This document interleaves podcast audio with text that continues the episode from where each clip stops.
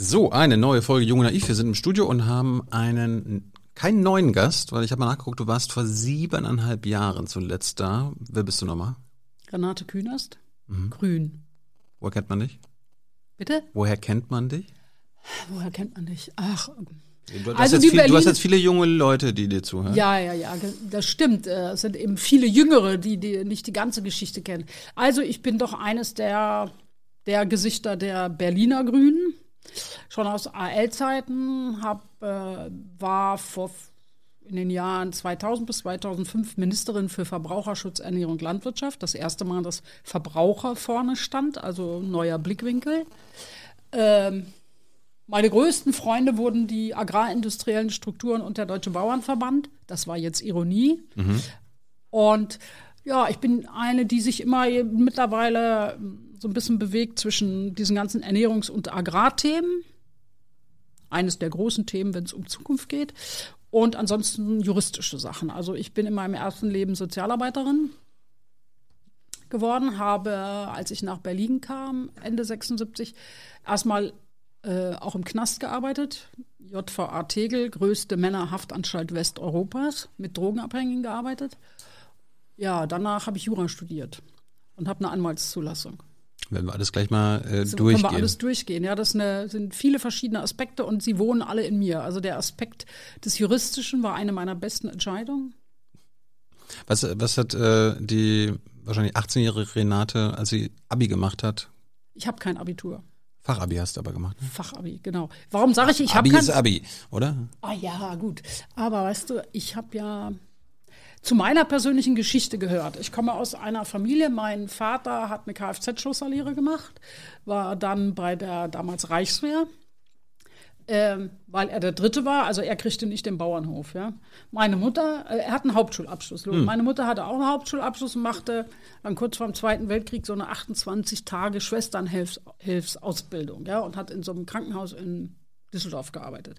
So, ich bin dann im Ruhrgebiet in Recklinghausen geboren und aufgewachsen. Und für mich war es so, dass ich die allererste war in der gesamten Familie und Verwandtschaft, die zur Realschule ging. Zur Realschule. Ja, weil alle anderen waren immer zu dieser, man nannte es Volksschule, also acht Jahre insgesamt, oder Hauptschule heute, ja.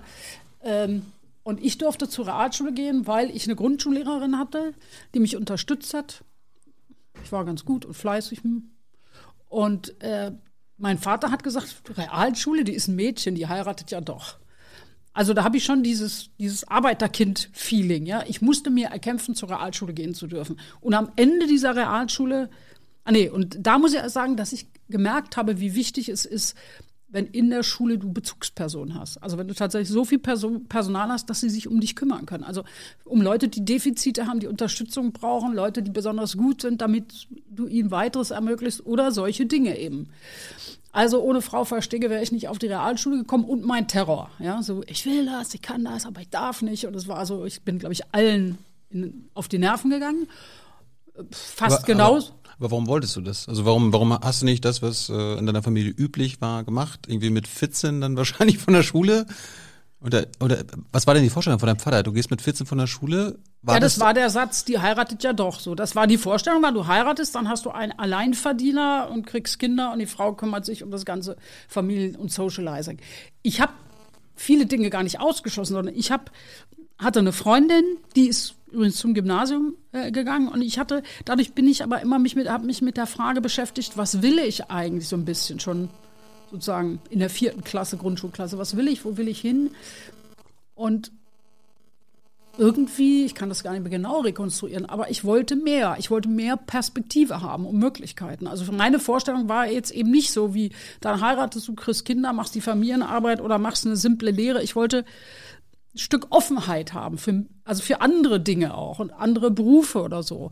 Und deshalb habe ich da gefeitet. Und am Ende der Realschule habe ich dann so lange gefeitet, bis ich zur Fachoberschule gehen durfte. Und das, das Kuriose, ich habe damals beim Arbeitsamt so einen Intelligenz- und Fertigungstest und so gemacht. Das war auch so eine Nummer mit einer anderen Freundin. Und ähm, bei der Auswertung dieses Testes da, wo meine Mutter mitging, äh, war wieder die Geschichte. Sie fragte mich, die, die Mitarbeiterin, was ich denn wollte. Ja, ich möchte jetzt aufs Aufbaugymnasium Abitur machen. Meine Mutter hatte natürlich das Schrecken meines Vaters mitgebracht und so. Und ähm, dann kam, das war eine kuriose Debatte aufs BAföG. Also sieht man auch wieder, Finanzen helfen. Mein Vater hatte die Erwartung, jetzt macht sie eine Lehre und gibt Kostgeld ab. Mhm. Alleinverdiener, vier Kinder, ja. Mhm.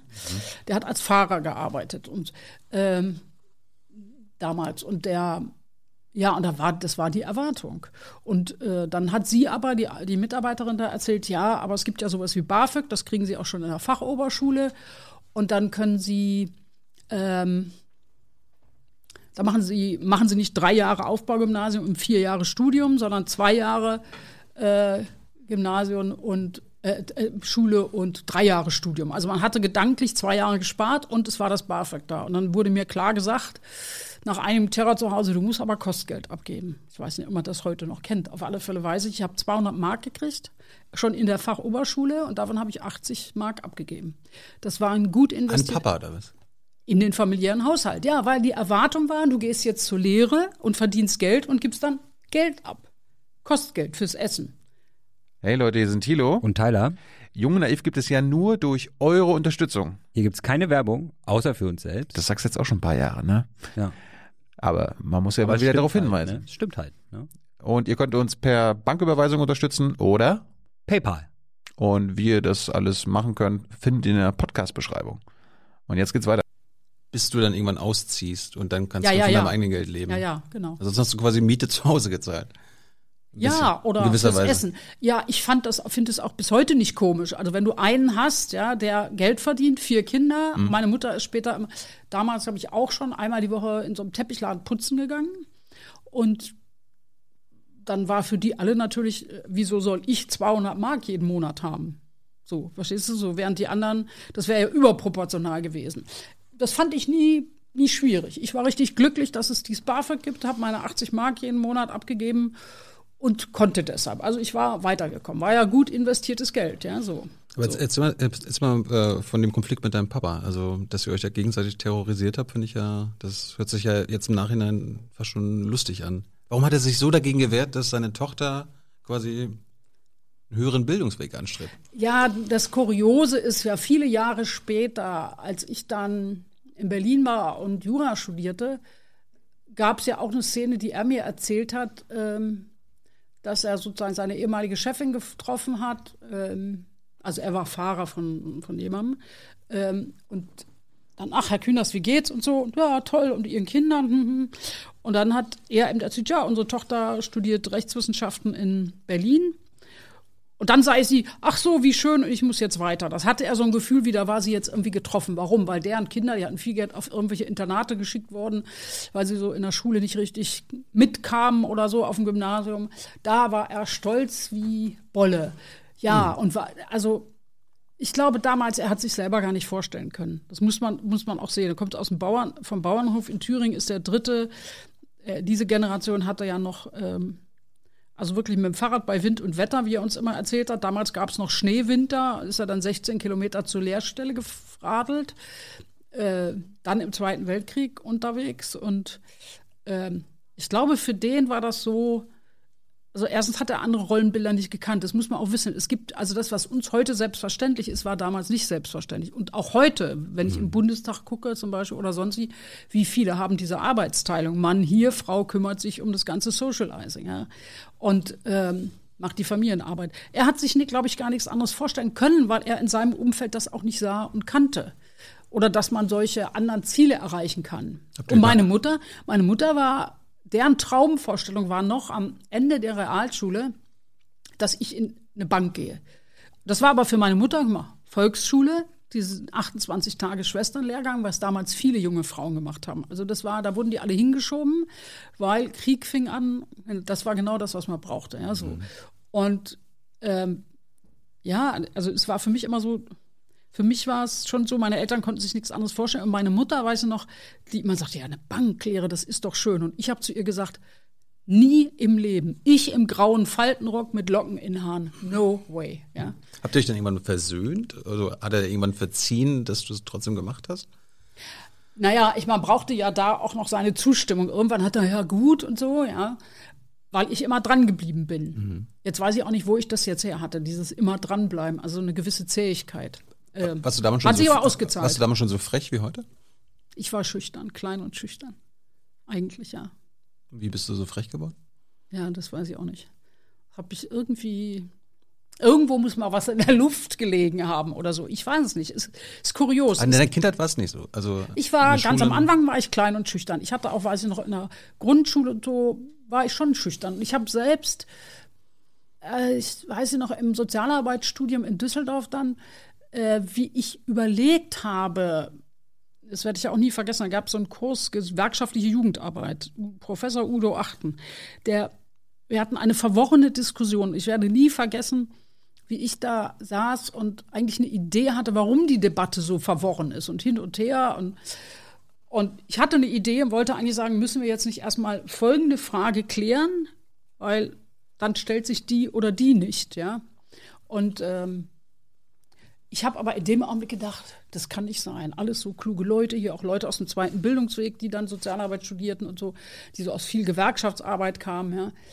Und dann habe ich gedacht, es kann nicht sein, dass es so einfach ist. Und ich weiß noch, wie nervös ich wurde. Mir das Herz klopfte und hier hinten so im Hals so. Ich dachte, vorne müssen alle sehen, äh, wie mein Kopf wackelt.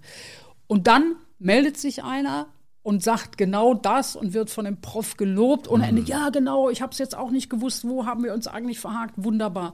Und ich saß da und es war so, manchmal hat man so Erlebnisse und denkt, das darf dir nicht wieder passieren. Wieso denkst du eigentlich oder zweifelst du so an dir? Ja, du musst es analysieren und wenn du es auch einmal nachgedacht hast, musst du es halt sagen und dazu stehen und gucken. Ja, ich weiß nicht, wie es kam. Auf alle Fälle habe ich auch so ein Gefühl, eigentlich immer ein Gefühl gehabt für ungerechte Vert Verteilung, ja, dass Dinge nicht in Ordnung sind. Und ich wollte mich nicht in eine Rolle pressen lassen. Vielleicht war es auch ein bisschen so, wenn ich das mal beschreibe, Ältere werden es kennen, diese Familienfeiern. Die Jüngere kennt es, glaube ich, auch noch hier und da. Die Familienfeiern, die immer so abliefen, wie Opa hat Geburtstag, alle dahin. Es gibt Kaffee und Kuchen äh, und dann noch Abendessen. Ich glaube, der Hüsch hat das mit dem Paprikaschotenstreifen als Dekoration auf den Schnittchen mal so schön dargestellt, schöne Texte zugeschrieben. Der, und diese Abläufe, das sind ja manchmal so Sinnbilder, ja. Also erst alle hatten Kuchen gebacken, Oma hatte, jemand hatte noch das, dieser brachte folgende Torte mit, alles war abgesprochen in Telefongesprächen oder schon Wochen vorher. So, und die Frauen in der Küche und bereiten alles vor. Ja, und so, danach und die Männer, die bestimmen irgendwann die Debatte und erzählen über politische Dinge, damals über Atomenergie oder so. Und wussten natürlich alles besser. Ja. Erstens, das ist viel billiger und man wird nicht so dreckig und wird auch nicht verschüttet und sitzt, steht im weißen Kittel im Führungsstand, ist alles toll. Und wenn du das kritisch gesehen hast, haha, ja, ihr habt ja keine Ahnung. Und wenn, wenn du gesagt hast, das ist so teuer, die ganzen Subventionen, ach, ihr habt ja keine Ahnung. Ähm, und die Frauen haben immer alles aufgedeckt, alles abgedeckt, es wurde abgewaschen. Ich als Mädchen musste auch dazu, mein Bruder nicht, aber wir Mädchen mussten dann auch abtrocknen, alles wieder einräumen. Die Männer tranken noch ein Schnäpschen, liefen draußen rum, sprachen klug, aber ungetrübt von Sachkenntnis in einem Teil der Themen, die sie besprachen. Ja, und wir waren eigentlich damit beschäftigt, jetzt alles wieder aufzudecken und die Schnittchen fertig zu machen. Dann gab's Abendessen, ja. Und es roch alles nach diesem Wasser von diesen Wiener Würstchen und schwarzem Tee und es wurde dekoriert und noch ein Petersilien- oder Gurkenscheibchen. So, und dann war die Feier zu Ende. Und ich habe gesagt, nee, ich nicht. Ich will nicht da irgendwo hängen bleiben, wo du dann ja die ganze Familienarbeit machst und alles, hm, verstehst du, es war, nee, ich wollte meine Freiheit haben, ja. Und ich habe gar nichts gegen Familienfeste, ja. Aber sie müssen ja nicht so aussehen, dass die Frauen den ganzen Tag arbeiten und die Männer konsumieren und So war es Klug bei, mir- reden. so war's bei mir auch noch so. ja, so ist doch. Ja, und das sind doch für mich immer die Sinnbilder. Ich hatte so ein Gefühl wie, da muss ich raus, ja. Ich koche gerne, ich backe gerne, ich mache gerne auch anderen eine Freude, lade Leute ein. Aber doch nicht so, dass der eine Teil der Gesellschaft einen ganzen Tage vorher und dann den ganzen Tag in der Küche steht, während die anderen, weiß ich auch nicht, irgendwelche angeblich wichtigen Dinge besprechen oder so, ja. Hattest du da schon deine ersten feministischen Erkenntnisse? Ja, es muss dann wohl Feminismus gewesen sein, ne? Habe ich mir später gedacht, ne? Ich hätte das Wort da nicht zusortiert. Äh, Du bist ja Mitte der 50er geboren. Ja. Äh, war der Krieg bei dir zu Hause immer noch ein Thema? Hm. Von Elternseite, Opa-Seite, Oma-Seite? es war eigentlich diese Generation, die, die, äh, ich glaube, die waren alle noch so belastet und so fertig, dass sie darüber gar nicht geredet haben. Mein Vater überhaupt nicht. Meine Mutter hat mal hier und da Sachen erzählt, aber dann auch eigentlich sowas wie, sie hat in Düsseldorf im Krankenhaus gearbeitet und wie stolz sie war, wenn sie mal am Wochenende oder so nach Recklinghausen fuhr mit dem Zug, dass sie irgendwie eine Speckschwarte mitbringen konnte, weil irgendein Patient so dankbar war für dies und das und ja, so, also wo du mitgekriegt hast, wie wichtig wirklich jedes bisschen Essen war, ja, obwohl die da einen Garten hatten, aber das war schon eine Geschichte, wo sie stolz war, da auch so ihren Teil in der Familie mit beizutragen. Mein Vater hat über vieles gar nicht erzählt. Ähm, und Hast du mal nachgefragt? ja, aber er wollte darüber nicht reden. Wenn du fragtest, das war, das war so zu, wie nur etwas zu sein kann. Und es gab dann auch jede Menge Ärger, sag mal, später diese ganze offene Debatte, also äh, auch gesellschaftlich offenere Debatte, fing ja erst 67, 68 so richtig an, breiter wahrnehmbar und so. Und da wurde ja über die Leute, also diese Studenten, diese Lehrlinge, die da, das war alles unmöglich, ja. So, hahaha, ha, ha, wie die denn aussehen und so. Oder geh doch rüber in den Osten, wenn es dir hier nicht passt. Das war ja die Funktion der DDR im, in der alten Bundesrepublik, denen die kritisierten im Westen das entgegenzuhalten, ja. So, so Geschichten. Gehst doch da, so nach dem Motto, es gibt das viel Schlimmeres und hier ist alles so schön, dass man nicht mal ein kritisches Wort sprechen darf, ja. Ähm, ja, und was mich ja, was mich ja eigentlich am meisten erschüttert hat in der Geschichte, sind auch so Sachen, wo ich dann da auch gefragt habe und immer aneckte. Äh, mein Vater kam aus Thüringen, aus einer Region, die südwestlich von Weimar ist. Äh, südwestlich von Weimar, ein bisschen so über Weimar, auf der anderen, wenn man von der einen Seite kamst, über die Hügel, ja, fuhrst und dann oben am Berg, dann sahst du unten im Tal Weimar liegen. Auf der anderen Seite hoch der Ettersberg, äh, KZ Buchenwald, ja. Und ich habe dann immer gesagt, ja, ihr habt doch gewusst. Und so, nein, wir haben nichts gewusst. Und ähm, ja, wenn wir was gewusst hätten, wir hätten ja gar nichts ändern können. Also es war in meiner Familie auch so. Was mich eigentlich an der Geschichte erschüttert hat, ähm, war, wie das dann danach in der DDR noch genutzt wurde. Mein Opa dort wurde von den Sowjets abgeholt. Die Sowjets haben ja dieses Buchenwald noch eine Zeit lang genutzt, ja. Dann, ähm, und es wurde immer gesagt, na, der Opa, die den abgeholt und der muss irgendwo in Sibirien. Wir haben nie eine Todesnachricht be- bekommen, aber angeblich Sibirien. Was meine Tante, die da bei der SED aktiv war, auch und alle immer so hielten. Auch mein Vater hat darüber nie geredet. Ich habe mich immer nur gewundert, dass er auf die ganze Verwandtschaft dort miserabel zu sprechen war. Und später stellte sich raus, nach der Wende, als ich da war und mit einer Cousine bei so einem Nachbarn im Dorf war, in Ellichleben, wo sie sagte, du, der war übrigens mit dem Opa zusammen da auch festgenommen, aber er ist wiedergekommen. Und der hat mir dann eine Geschichte erzählt, äh, die waren in der Kranachstraße in Weimar in so einer Kohlenhandlung in den Kellern. Also da, weil die haben, die Sowjets haben ja Leute nach Buchenwald, aber andere auch erstmal festgenommen in dieser Kohlenhandlung und den Kellern festgehalten. Einige sind Identitäten festgestellt, einige erschossen, andere nach Sibirien, andere dort krepiert, ja, krank und so weiter. Der hat erzählt, dass der Opa da war und sehr schwach und sehr krank ihn gesehen hat und als ein anderer aus dem Keller ihm Tage später gesagt hat, der ist tot. Ja? Ähm, nicht erschossen, sondern da einfach an Schwäche und mit Krankheiten gestorben. Und das wussten die ja alle, weil ja dieser andere Mann zurückgekommen war. Und sie haben immer die Geschichte erzählt, Opa sei von den Sowjets nach Sibirien verschleppt und dort gestorben und habe nie eine Todesnachricht bekommen. Die haben auch nie eine offizielle bekommen. Aber was waren das für eine Nummer? Sie haben ihn sozusagen gedanklich nach Sibirien verfrachtet. Ich hatte nachher immer das Gefühl, wegen der Frage, und das habe ich auch gefragt, und dann kriegtest du eigentlich nur entgeisterte Blicke, habt ihr das eigentlich gemacht, damit ihr die Frage nicht kriegt, warum seid ihr da nicht hingegangen? Ja, wenn du weißt, er ist und hab da geguckt oder gefragt oder so. Es war so wie, ja, da habe ich immer diese, an diese Geschichte mit den Frauen in der Rosenstraße gedacht. Gar nicht weit weg von hier, wo wir jetzt sitzen. Die sind da wirklich hin und jüdische Frauen und haben sozusagen dafür gekämpft, dass ihre Familienangehörigen wieder rauskommen oder so, ja. Das, also das sind, das ist eigentlich irgendwie so, ja, das war dann doppelt erschütternd, ja. Die Kriegszeit überhaupt und das danach oder, oder so Dinge äh, fanden wir mal später so ein Heft, wo mein Vater so einen Entwurf gemacht hat für die Entnazifizierung, was du da als Reichswehrsoldat und so ja alle machen mussten. Und hat da einen Text vorgeschrieben, den hatten wir noch in so einem Schreibheft, wo er dann beklagt hat, unter wie miserablen Bedingungen sie da in Russland gehalten wurden, sozusagen. Ne? Und ich saß als Kind davor und dachte immer, das kann doch nicht sein, du kannst dich doch nicht Russland angreifen, Menschen ermorden, machen, tun und dann dich beklagen, wie miserabel die Bedingungen da waren zu Kriegsende. So irre, oder? Aber es war, es hat es ja oft gegeben, die sprachlose Generation. Ich weiß ja nicht, wie wir das machen würden, ja. Wenn du das erlebt hast, ja, den Wahnsinn mitgegangen, das ist eine Mischung zwischen, vielleicht du schämst dich, weil du selber weißt, du hättest hier oder da anders abbiegen müssen, aber sicherlich ist es auch was, wo du, wenn du nicht auch professionelle Hilfe hast, dich natürlich fragst, wie du das überhaupt bewältigst, ja. Das ist ja, ich meine, posttraumatische Belastungsstörung. Ich will die nicht damit nicht exkulpieren, aber man muss da ja auch mal neutral drauf gucken, was ist das eigentlich? Und wie haben die sich natürlich auch, die haben die Nürnberger Prozesse gesehen, Entnazifizierung. Ich meine, mindestens so schlimm war ja das, was dann später mit der personellen Kontinuität beim Medizin oder bei den Juristen passierte. Apropos, da sind wir bei den 68ern, hast du schon angesprochen. Du warst ja so 13, 14.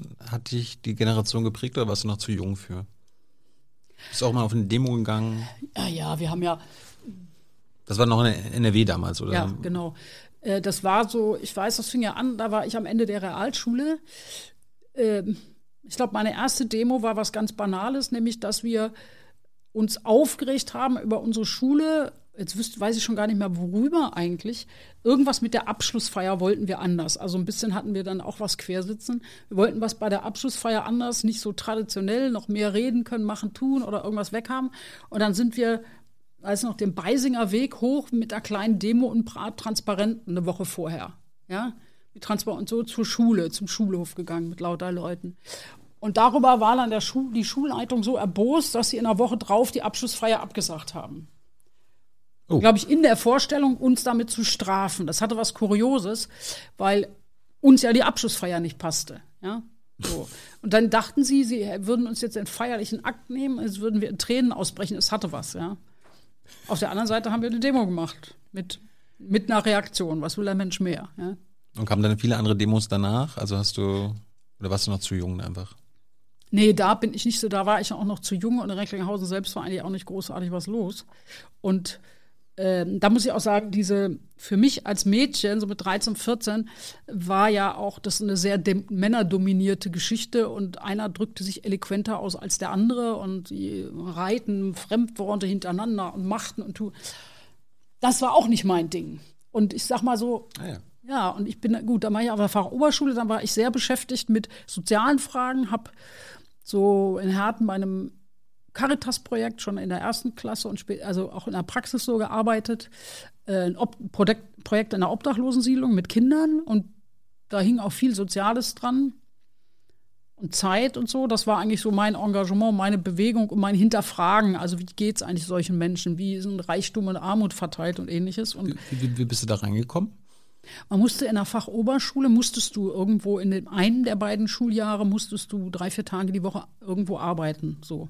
Drei, vier Tage die Woche? Ja, das war, das ist ja, dieses Fachabitur funktioniert so, du hast zwei Tage die Woche, die Woche Schule, äh, drei, ja, drei Tage mindestens ähm, Projektarbeit irgendwo und im Jahr danach hattest du nur Schule. Wurde die Arbeit vergütet? Ja, das lief alles übers BAföG. Okay, das Deshalb war, das für war Projekt, damals, okay. ja, war das für die Projekte durchaus interessant und hat mir aber auch Spaß gemacht. Also eine Menge gelernt da. Gab's in auch- jeder Hinsicht sozusagen gelernt. Und das war so meine Bewegung. Und ich weiß, Kamst du denn aus einem sozialen Haushalt? Also so ein Sozi-Haushalt, Grüne gab es da damals noch nicht? Oder war das eher so ein nee, konservativer? ach, ich glaube, meine Eltern haben fast immer sozialdemokratisch gewählt, ähm, aber waren unpolitisch, haben sich aus allem rausgehalten. Warum? Ich, Habt ihr, habt ihr zu Hause diskutiert über Politik? Ja, hier und da schon. Mein Vater hatte immer Recht und der Rest hat gestört, sozusagen so. Hm. Hast du mit ihm diskutiert? Auch, ja, und deshalb gab es immer Ärger. Und irgendwann habe ich auch aufgehört zu diskutieren, weil ich gedacht habe, also was habe ich davon? Ich war, das ist eine Geschichte, die fällt mir jetzt manchmal bei der Kopftuchdebatte ein. Ja? Das würde dich vielleicht wundern, aber kann ich dir erklären. Für mich war es dann so, ich will mich weiterentwickeln und ich will meine Sachen machen können. Ich will zur Schule, das war der Hauptkampf, ja. Ich will jetzt zur Fachoberschule. Danach will ich Sozialarbeit studieren, dann ziehe ich aus, ja. Wo immerhin ich gehe, dann, dann ziehe ich aus. Das war der wichtigste Punkt. Ich wollte aus diesen Drucksituationen raus. Ja. Also, ja, ich wollte aus den Drucksituationen raus. Und dazu muss man wissen, dass wir zu Hause auch hin und wieder geschlagen wurden, ja. Und das war irgendwie, da, ich wollte mich befreien. Und das war so, jetzt machst du das zielstrebig, so dass es auch funktioniert. Und dann habe ich auch irgendwann also die Anzahl der Diskussionen einfach reduziert. Ja? So nach dem Motto, das Jahr musst du auch noch hinter dich bringen. Und dann kannst du ja ausziehen. Ja? Ist das später besser geworden? Ja, ein bisschen, aber auch so, weil ich es ja gezielter einsetze und wenn du nicht mehr zu Hause wohnst, ist es eh besser. Ja, weil du ja auch gehen kannst. Ja. So, also es ist schon Unterschied. Oder weil ich, äh, wenn man auf manche Dinge habe ich dann auch gar nicht reagiert. Also du musst dann auch wissen, wenn einer irgendwas sagt, wenn ihr meint, musst du dann sagen, wenn ihr meint, und dann gehst du halt, ja. Gehst zu den anderen und sagst, was erzählen die da für einen Unsinn, ja. Also hat es zwischen das Gefühl, Radioaktivität gibt's gar nicht oder hochradioaktiven Müll gibt's nicht. Die diskutierten das so munter. Ach, das ist alles kein Problem, ja. Und für mich war es dann so, weil du nach 68 fragst, ja, die 68er-Bewegung war eine männerdominierte Bewegung und hochintellektuell. Jetzt komme komm ich aus einfachen Verhältnissen und du merkst natürlich, es war ja im Sozialarbeitsstudium schon so, wenn Leute lange politischer waren oder vielleicht auch aus anderen Verhältnissen kommen, die sind mit den Worten ganz anders umgegangen. Ja, die haben dann noch acht Fremdworte in einen Satz gemacht. Keiner wusste, wo, worum es genau geht, aber es machte unheimlich was her, ja. Und äh, Frauen waren ganz oft eben durchaus in der Minderheit. Und ähm, damals hat man ja schon gesehen, dass Männer- und Frauenkommunikation teilweise anders funktioniert. Was die Frauenbewegung dann aufgeschrieben hat in den 70ern, stimmt ja. Das kannst du heute noch gucken. Ja, es stimmt, ja. Und ja, ich habe mich da durchbewegt. So dieses, ähm, aber das Komische, ich weiß nicht warum, ja, aber ich habe mich durchbewegt, ich habe es nicht akzeptiert, sozusagen versucht, mich weiterzuentwickeln. Ich habe später mal gesagt, als ich dann nach Düsseldorf gezogen bin, ähm, ich bin nach Düsseldorf gezogen, 73 im Herbst, da war gerade der Putsch in Chile, was mich bis heute verfolgt, wenn wir Aufarbeitung kolonialer Dignitäten machen. Also der, das heißt verfolgt im positiven Sinne. Also das sind Dinge, die nimmt man mit und sagt, das muss noch geklärt werden. Ja. Äh, es war gerade der Putsch in Chile, wir waren entgeistert darüber, wie sich die USA rausnehmen.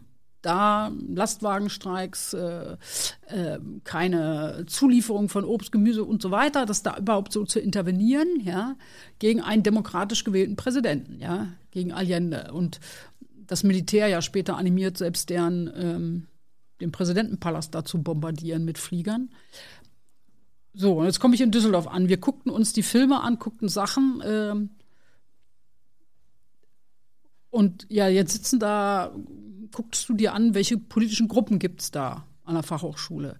So, dann gab es ein SHB, irgendwie, wie hieß es, Sozialistischer Hochschulbund, die war mehr SPD-orientiert. Dann gab es ein MSB, die DKP, dies und jenes. Und es waren für mich alles, also jetzt jenseits der Männerfrage, irgendwie so. Und für mich gab es dann immer zwei Argumente dagegen, warum ich da nicht hingehe. Der erste Satz war, ein Vater, der alles weiß, habe ich auch zu Hause. So, um das mal zu beschreiben, ja. Und der zweite Punkt war, dass ich mich eigentlich zwischendurch lustig gemacht habe über diese ganzen K- und sonstige Gruppen. Genau, Es gibt ja drei K-Gruppen, die hier rumhühnern. Die eine K-Gruppe sagt, Moskau hat recht. Die andere K-Gruppe sagt, Peking hat recht. Und gibt es noch eine kleine Gru- K-Gruppe, die sagt, Tirana hat recht. Albanien, ja. Also brauche ich alles nicht. Musst du für die Zuschauer kurz erklären, K-Gruppe steht Ach so, für? kommunistische Gruppe, so. Also Parteien, die irgendwo immer kommunistisch orientiert waren. Und deshalb gab es ja die unterschiedlichen Prägungen, ja, und von äh, wo auch die Studentenverbindungen dazu da waren. Also die, ja, die Deutsche Kommunistische Partei, DKP, war ja eine, die äh, wie sich später ja auch rausstellte, man früher vermuten konnte, durchaus auch finanziert und sonst wie wurde aus der DDR, ja, und kriegten dann auch mal Fortbildungsstudien in Moskau und also es hatte wirklich jeder, jeder hatte so eine Linie und versimplifiziert hieß es, die einen sagen Moskau hat recht, die anderen sagen Peking und dann gibt es noch eine kleine Gruppe, die sagt Tirana hat recht. Ich könnte das materiell gar nicht auseinanderhalten, egal. Also es gab keine K-Gruppe, die für sich selbst gedacht hat. Ja, und sie waren immer in einer autoritären Struktur, statt die Dinge zu hinterfragen. Also das, das fand ich eigentlich den Punkt.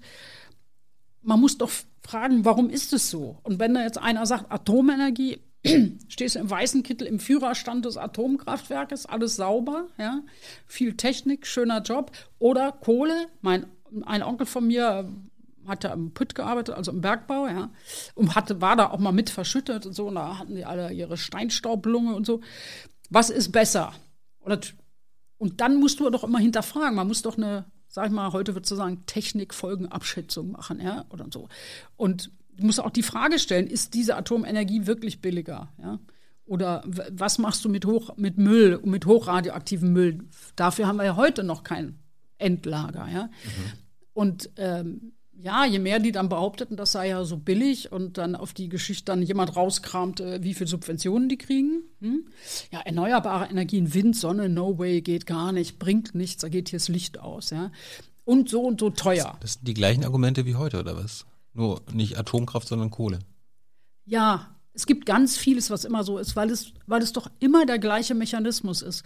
Es hat sich eine Industrialisierung entwickelt in einer westlichen Welt sozusagen, die keine Regeln hat über das, was drumherum passiert, also die Natur aufbrauchen darf, die, die Commons Boden, Wasser, Luft belasten darf, ohne dafür zu zahlen. Also jetzt haben wir angefangen mit den Emissionshandel, okay, ja. Aber das war eigentlich das Prinzip. Und Sie verhalten sich immer so, dass sie jeden Millimeter blockieren, sagen, das geht nicht, damit ihre Aktieninhaber noch bis zur letzten Sekunde noch Auswürfe haben. Und wenn, wenn äh, das wirklich nicht geht, will man Geld dafür haben. Das ist eigentlich ein großes Kuriosum. Also was mich auch zwischendurch angeht, wenn du da sitzt abends und denkst, Mann, wie haben wir uns eigentlich dahin manövriert? nicht wir, das hat ja auch vor uns stattgefunden und insgesamt, ja, dass Wirtschaft global handeln darf, ja, Rohstoffe, die billigsten Rohstoffe überall aus der Welt, also gentechnisch verändertes Futter aus Südamerika für die Tiere hier oder Palmfett aus Indonesien und so oder Malaysia, das dann billiger Rohstoff ist, damit die hochverarbeiteten sowieso Riegel möglichst fest aussehen, aber da Monokulturen, ja. Also wir, was war eigentlich passiert, das zuzulassen und dann zum Teil im Agrarbereich das noch grüne Revolution zu nennen? Ja, weil kurzfristig gesehen mehr schnell wächst, ja. Auf Jahre betrachtet ist es schon nicht mehr so. Ähm, also das, ja, das hat mich immer irgendwie, sag ich mal, auch angestunken und sagen, du musst die Gegenfrage stellen, wo führt das hin? Was macht es auf die Dauer? Ist ja wie bei der Gentechnik-Debatte, ja. Man kann ja beeindruckt sein über die Frage, dass jetzt jemand also so ein Bacillus in, der ersten Generation da einmacht, sodass der, dass dann äh, die Pflanze sich wehrt gegen den Maiszünsler, so ein Schädling. Aber wenn du drauf guckst und sagst, wieso haben wir eigentlich die Maismonokulturen? Wenn wir sie nicht haben, haben wir auch keinen Maiszünsler, ja. Und bessere Böden und weniger Bodenerosion, weil der Mais nur so kurz wurzelt und so. Da musst du doch sagen, ich muss jetzt nicht noch an der Pflanze rumoperieren, sondern ich müsste mal wieder zu einem Kreis, zu einer Kreislaufwirtschaft kommen. Man kann auch bei der neuesten Gentechnik sagen, wow, faszinierend, wie sie da in den Genen rumschneiden. Ist ja auch irre, weil die sehe ich ja mit bloßem Auge nicht und so. Aber wenn du dann die Frage stellst, und was weiß ich sonst über den biochemischen Prozess in der Zelle oder was macht das, wenn ich es anbaue? Also wenn ich es anbaue und in der Monokultur bleibe, ja, erstens musst du dann Royalties, also Gebühren zahlen für drei, vier Konzerne, die die Rechte an dem Zeug haben. Und zweitens baust du immer noch Monokulturen an. Aber Monokultur ist der Fehler. Hast du, hast du am Wochenende für die Öffnung der Gentechnik, also in Sachen Grundsatzprogramm? Ich hatte auch einen Antrag gestimmt? mit. Äh, ja, äh, ich war nicht Delegierte jetzt bei dem Parteitag, aber der, wir haben ähm, an diesem Wochenende, wir hatten Harald Ebner und ich mit anderen zusammen einen Antrag geschrieben, der auch den Text des Bundesvorstands, den ursprünglichen, etwas kritischer macht. Und es gibt ja jetzt unterschiedliche Zeitungsartikel über das, was wir da beschlossen haben zur Gentechnik, ja, was mich dann so wundert, ja. So, aber wir haben schon, sag ich mal so, ein Bekenntnis zur Forschung, ist ja auch richtig. Aber so eine Zu pauschale. Ablehnung von Gentechnik ist nicht mehr da.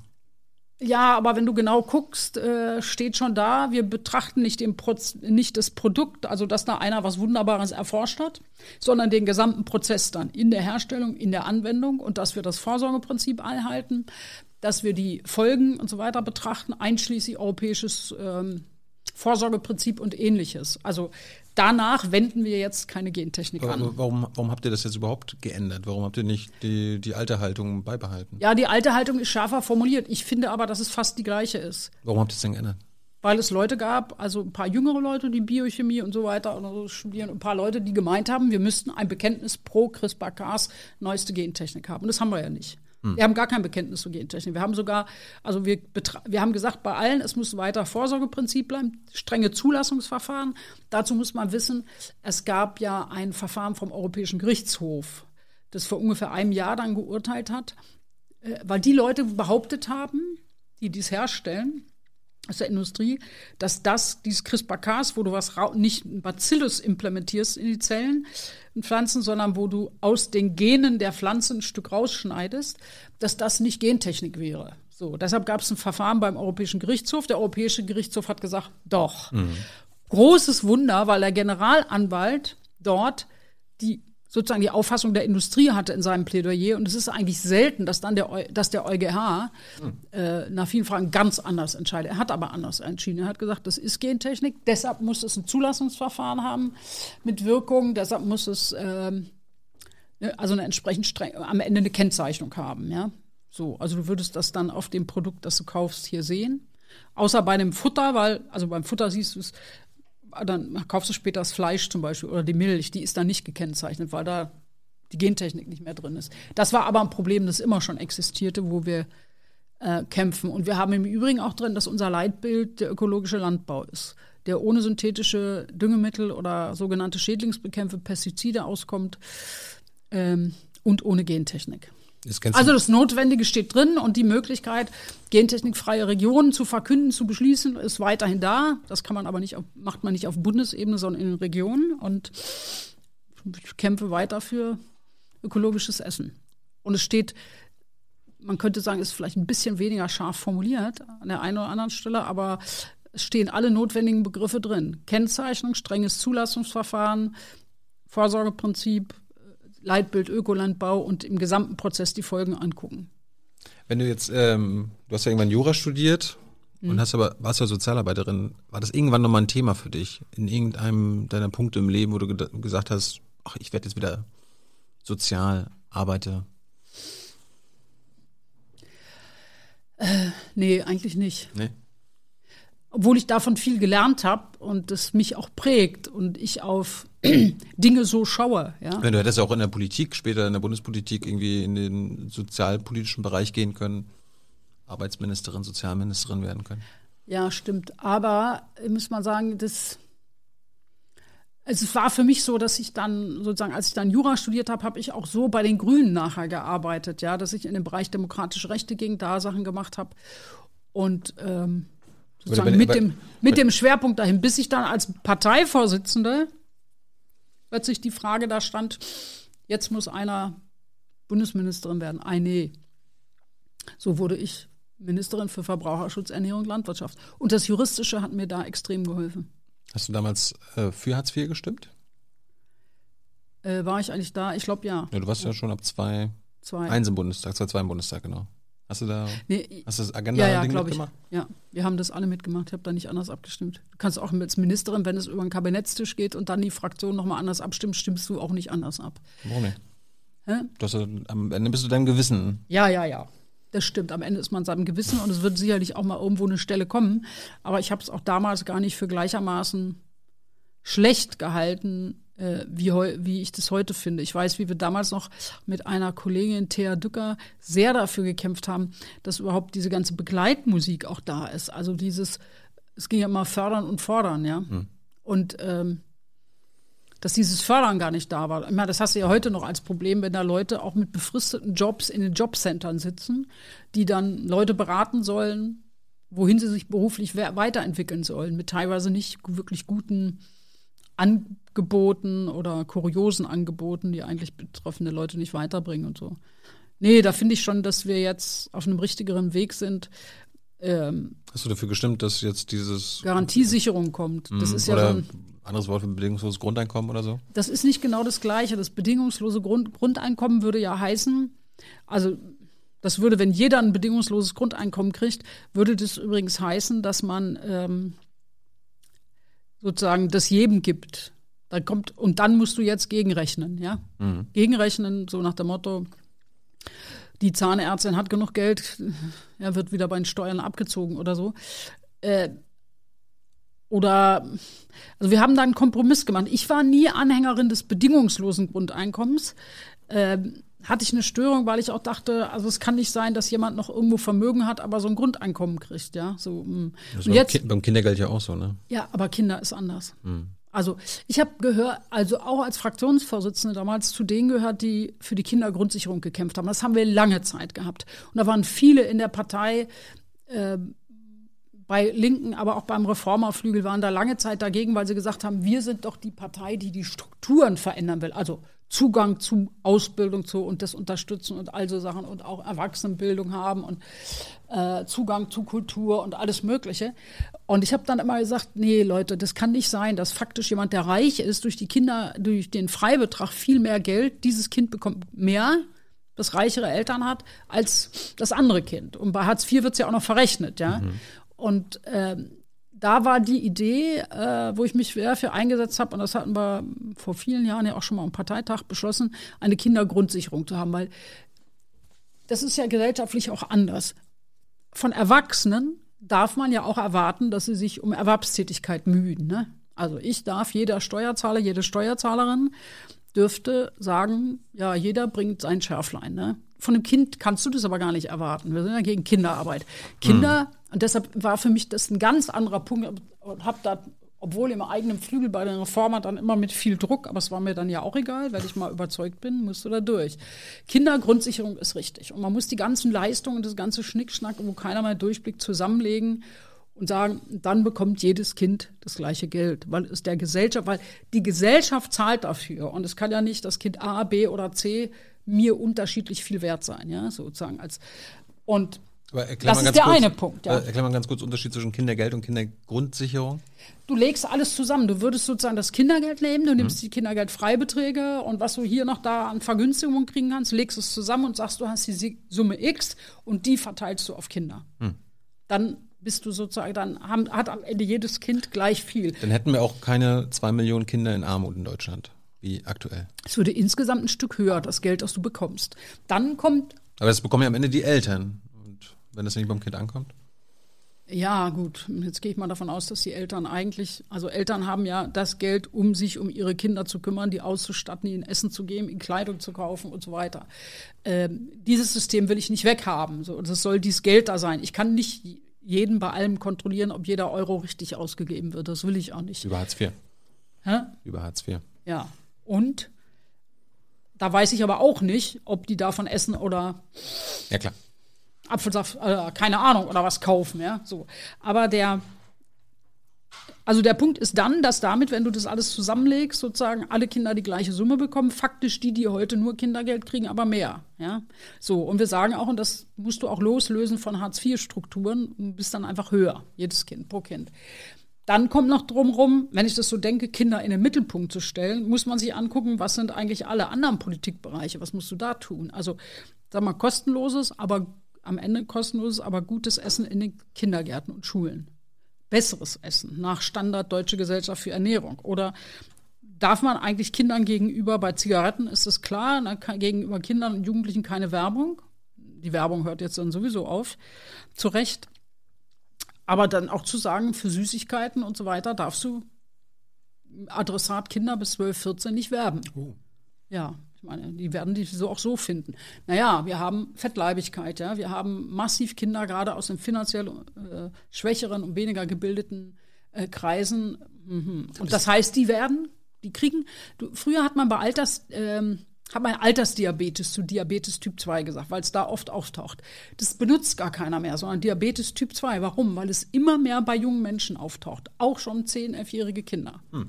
Wenn man das einmal weiß und rumguckt, denkt man auch, naja, Pummelchen oder so und mehr. Und das ist ja auch nicht okay. Wir haben eine Lebensmittelindustrie aufgebaut, ja, die, die eben, habe ich ja vorhin gesagt, so viele Rohstoffe billig überall aus der Welt herholt und verarbeitet und haben dann Energiedichte mit zu viel Zucker, Salz und Fett äh, produzierte Lebensmittel, fängt bei den Frühstücksdingern an. Schokopops und Honigsmacks und so kannst auch eine halbe Tafel Schokolade hinlegen, so viel Zucker ist drin. Oder die ganzen Zuckergetränke, die beworben werden, ja. Wo sie sagen, so Portionsgrößen hinten draufstehen haben. Aber wer, wenn er eine Literflasche oder anderthalb Liter Flasche Eistee oder dies oder das hat, ja, irgendwelche Softdrinks, welches Kind oder welcher Jugendliche sagt dann, oh gut, da steht drauf nur 0,2 pro Tag, damit ich nicht nach Weltgesundheitsorganisation meinen Zuckerpegel überziehe. Die trinken die Flasche aus Und da wird noch für geworben, dass du cool aussiehst, wenn du das machst. Musst du muss raus. Die Frage Mobilität in der Stadt und sonst wie, finde ich, am Ende müssen die Kinder kostenlos, als erste kostenlos fahren können.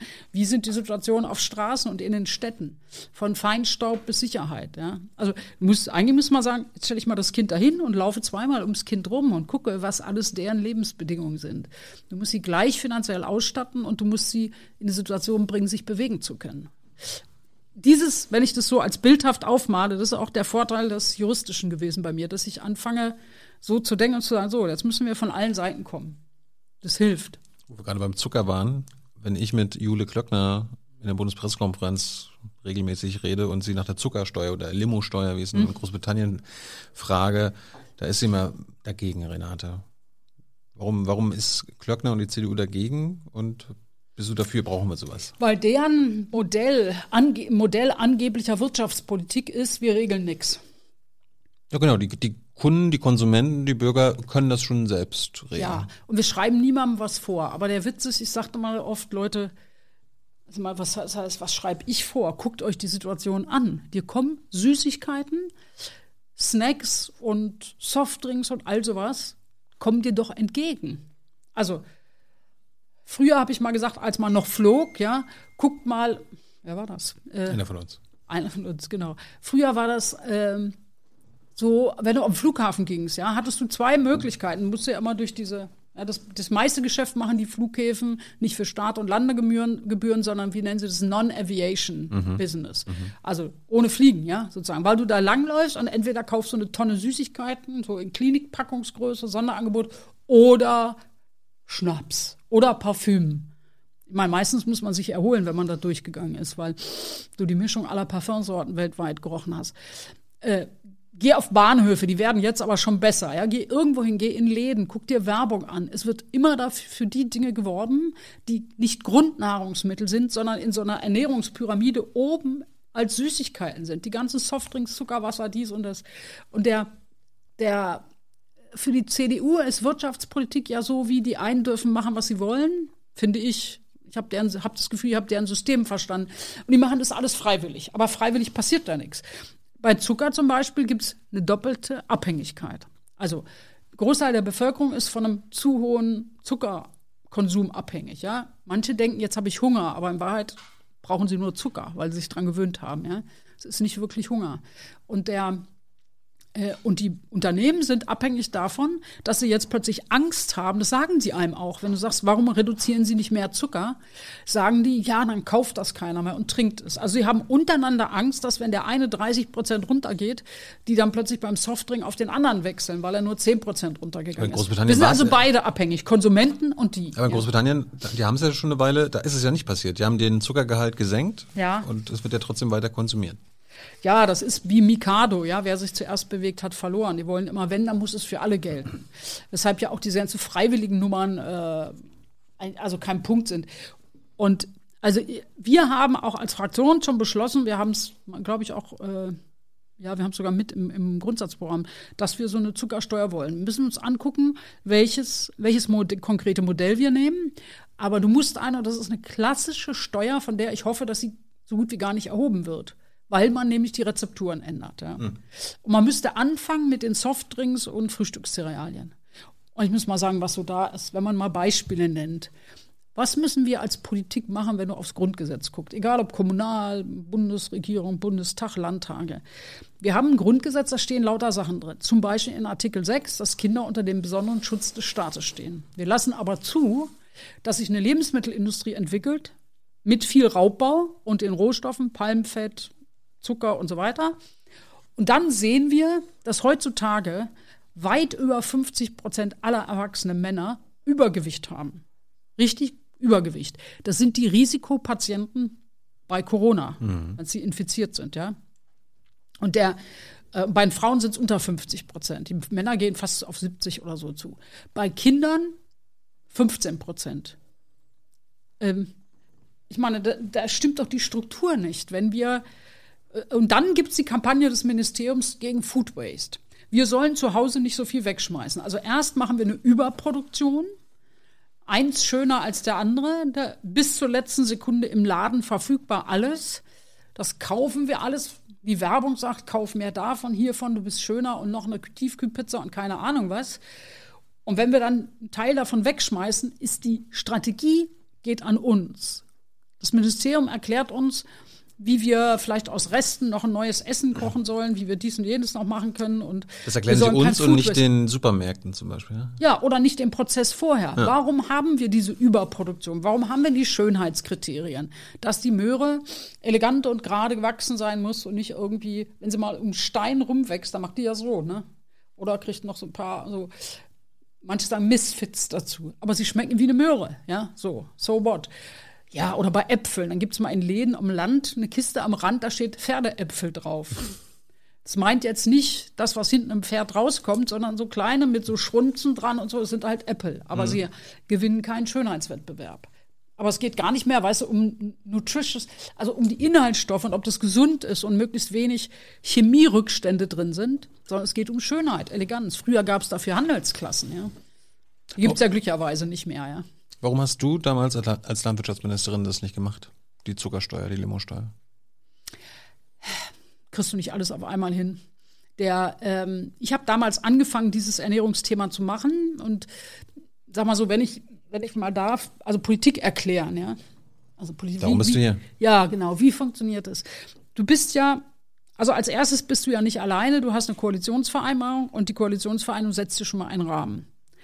Und da darfst du dir nichts Neues ausdenken, wenn du im Amt Doch, bist. du und darfst ja alles ausdenken. Erstens kommen plötzlich Dinge auf dich zu. Vogelgrippe, BSE, Mhm. äh, Coronavirus und so. Da musst du agieren, managen, machen. Daraus ergibt sich was. Bei mir war es so, dass durch BSE, das stand ja gar nicht in der Koalitionsvereinbarung, bin ja zwei Jahre später gekommen, ne, sozusagen. Die ersten zwei Jahre, sie hatten, hatten äh, noch bestimmte Verschärfungen bei Futtermitteln und all sowas noch gar nicht so drin in der Koalitionsvereinbarung, weil es den Druck nicht gab. Und wir haben dann durch BSE manche Dinge nochmal neu aufgerollt, weil du natürlich nach außen also sagen musst, wir haben Fehler entdeckt und da musst du jetzt Verordnungen, Gesetze und so machen, um Sicherheit herzustellen auch. Dann fängst du auch an, zum Beispiel zu sagen, äh, es muss eine, es muss Rückstellproben geben, es muss Schulung geben für die, die die Rückstellproben bei Futtermitteln machen, eine Dokumentation und Rückverfolgbarkeit und so, wo sich vorher alle gegen gewehrt haben oder so, ja, damit du die Fehlerquelle entdecken kannst und so. Ähm, dann ist die konkret, selbst das, was in der Koalitionsvereinbarung drin stand, wenn du es umsetzt, klopfst du dich danach natürlich mit deinem Koalitionspartner. Ja? Wir hatten damals drinstehen eine Novelle des Gentechnikgesetzes. Schon hatten wir, wir haben 18 Monate Ressortverhandlungen gemacht über die von mir vorgelegte Novelle des Gentechnikgesetzes. 18 Monate. Mit wem hast du da verhandelt? Wirtschaftsministerium? oder? Wirtschaftsministerium waren die, Ah, ja. ja, Clement. Oh, Es war wunderbar. Ich habe schon zu meinem Staatssekretär gesagt, wenn er sagt, jetzt reden wir noch über Gentechnik. Er hat gesagt, guck mal, hier siehst du schon, wie es mir wie Sauerkraut aus den Ohren hängt, ja. Du wolltest es verbieten und Clement Nee, wollte. verboten ging gar nicht. Ich kriegte natürlich von außen Druck, du musst das ganz verbieten, Renate. Ich sag, geht aber nicht. Nach WTO, nach EU-Recht ganz verbieten kann ich nicht. Ich kann nur jetzt mal drum rumlaufen. Wir haben dann ein riesen Jahr lang noch so einen öffentlichen Dialogprozess gemacht, wo die mich eigentlich alle festnageln würde. Würden Sie Gentechnik essen? Essen Sie das? Oder wie? Ich habe gesagt, Sie wissen doch, dass ich am liebsten Bio esse. so, wonach machen Sie das? Sag ich ja nach Recht und Gesetz, habe ja einen Amtseid geschworen. Also du musst schon formtreu bleiben und musst nicht neue Angriffspunkte bieten. Punkt eins. So, jetzt guckst du, was kannst du eigentlich regeln? Also man könnte es nicht verbieten, sondern ich habe festgestellt, dass es viele verschiedene Punkte gibt. Zum Teil kann ich es gar nicht selber machen. Wir hatten damals die Debatte um wie viel erlaubte Rückstände von Gentechnik, falls was angebaut wird, Deutschland, Europa, darf es überhaupt geben. Da haben wir relativ niedrig die Kommission angefangen. Wir haben uns immer gekloppt und ich weiß noch, ich habe am Ende noch, als die gesagt haben, 0,9 Prozent Rückstand bei trotzdem Vermeidung, dann muss es nicht aus dem Verkehr gezogen werden. Dann habe ich gesagt, wisst ihr Leute, ich kämpfe jetzt noch um 0,1 Prozent. Sie haben es alle zu mir gesagt, bist du blöd? Sag ich, nee, ich brauche das jetzt. Manchmal musst du das auch wollen, den Kampf, ne? so wie ich will aber weiter zur Schule gehen. Der muss es dann natürlich immer reinhängen. Und ich habe gesagt, Leute, wir wissen nicht, ob dieses 0,1 Prozent später nochmal eine Menge ausmacht. Ja, so an, ja, je mehr. So und der ähm, also äh, nee, es war genau umgekehrt, genau umgekehrt auf 0,9 runter. Also wie viel dies 0,1 Prozent weniger sozusagen ausmacht, äh, muss ein bisschen sorgfältiger sein. Ja? So. Mindestens in der Trennung der Linien. Ist aber dann ein Wirtschaftsfaktor. Manche sagen, dann will ich gar keine Gentechnik bei mir haben, weil mir das viel zu aufwendig ist. So. Dann haben wir bei der Gesetzesnovelle zwei Sachen gehabt. Punkt eins, gesamtschuldnerische Haftung. Ähm, und da geht es darum, dass also, wenn du jetzt der Biobauer bist, der sich überlegt, ich will im nächsten Jahr Mais anbauen, damals ging es um Maislinien, die jetzt aber gar nicht zugelassen sind in Deutschland, damals ging es darum, du bist jetzt der Biobauer ähm, und würdest jetzt eine Auskreuzung haben, weil ich konventionell Gentechnik anbaue und diese und jene auch, dann hättest du beweisen müssen, welcher Mais oder Raps, was immer, von wem von uns in deinen ausgekreuzt hat und deshalb kannst du es nicht als Bio verkaufen, hm. musst es konventionell verkaufen und hast einen Einnahmeverlust. Das kannst du natürlich, wenn wir alles gleiche Saatgut gebrauchen, nicht nachweisen, von wem es kommt. Ja? So, jetzt haben wir gesamtschuldnerische Haftung reingeschrieben. Du kannst einen von uns verklagen, du würdest die Person verklagen, die am meisten Geld hat, ja? wo du denkst, sie ist am Finanz so. Und dann müssen wir untereinander uns in Regress nehmen. Hm. Das war der eine Punkt. Der andere war ein Standortregister dass äh, Bauern mussten, die Regel gab es, anmelden, dass sie im nächsten Jahr dann meinetwegen gentechnisch verändertes Saatgut an, anbauen wollen. Du bestellst auch dein Saatgut relativ früh. Du gehst nicht einfach, weißt du, nebenan in den Lebensmittelladen und holst einen Sack. Bestellst das ja auch früh machst. Und das soll eben, damit man auch die Forschung dazu machen kann, wie es auskreuzt und, und all so Sachen, ja. Und wir haben jetzt ein Standortregister gemacht mit einem Auskunftsanspruch, dass man sagen kann, du würdest als Biobauer sagen, ich möchte gerne wissen, ob in der und der Region, in Landkreisen jemand plant fürs nächste Jahr die Pflanze anzubauen wie ich. Wenn du meinetwegen Raps anbauen willst, Raps kreuzt schnell aus, hoch, würdest du ja wissen wollen, ob das überhaupt Sinn macht. Weil wenn da zwei, drei Bauern sind in deiner Nähe, die planen, gentechnisch veränderten Raps für das nächste Jahr anzubauen, würdest du sagen, den kannst du nie als Bio-Raps verkaufen, weil er immer über die 0,9 kommt. Also kannst du machen, was du willst. Und dieses Standortregister haben wir übrigens auch so gemacht, dass es auch für jeden Gärtner einen Auskunftsanspruch gibt. Das haben die im Wirtschaftsministerium nicht gemerkt, dass da ein Wort fehlt. Bäuerliche Betriebe oder gewerblich, haben sie nicht gemerkt. Sie hatten allerdings meine Forschungsregeln für viel zu scharf befunden. Die waren auch extrem scharf. Darum haben wir uns 18 Monate aufgehalten, bis wir dann in der Ressortabstimmung es endlich über den Kabinettstisch gekriegt haben. Ja. Und ähm, naja, diesen Auskunftsanspruch haben viele genutzt. Viele Menschen haben in ihren Regionen dann NGOs gegründet und gesagt, wir wollen das wissen und wir wollen auch darüber diskutieren. Auch sehr, sehr viele Bauern. Ja. Und heute ist es ja so, dass selbst der Bauernverband mit diesen beiden Regeln sagt, es macht weder wirtschaftlich Sinn und viele Bauern kommen dann, wenn sie dich treffen und sagen, das finden wir gut, weil das ist nicht unser Ding. Wir wollen auch nicht am, am, am Schlauch hängen von diesem, von den drei, vier großen Saatgut- und Chemiekonzernen dieser Welt. Ja. Und am Ende ist überall alles Gentechnik.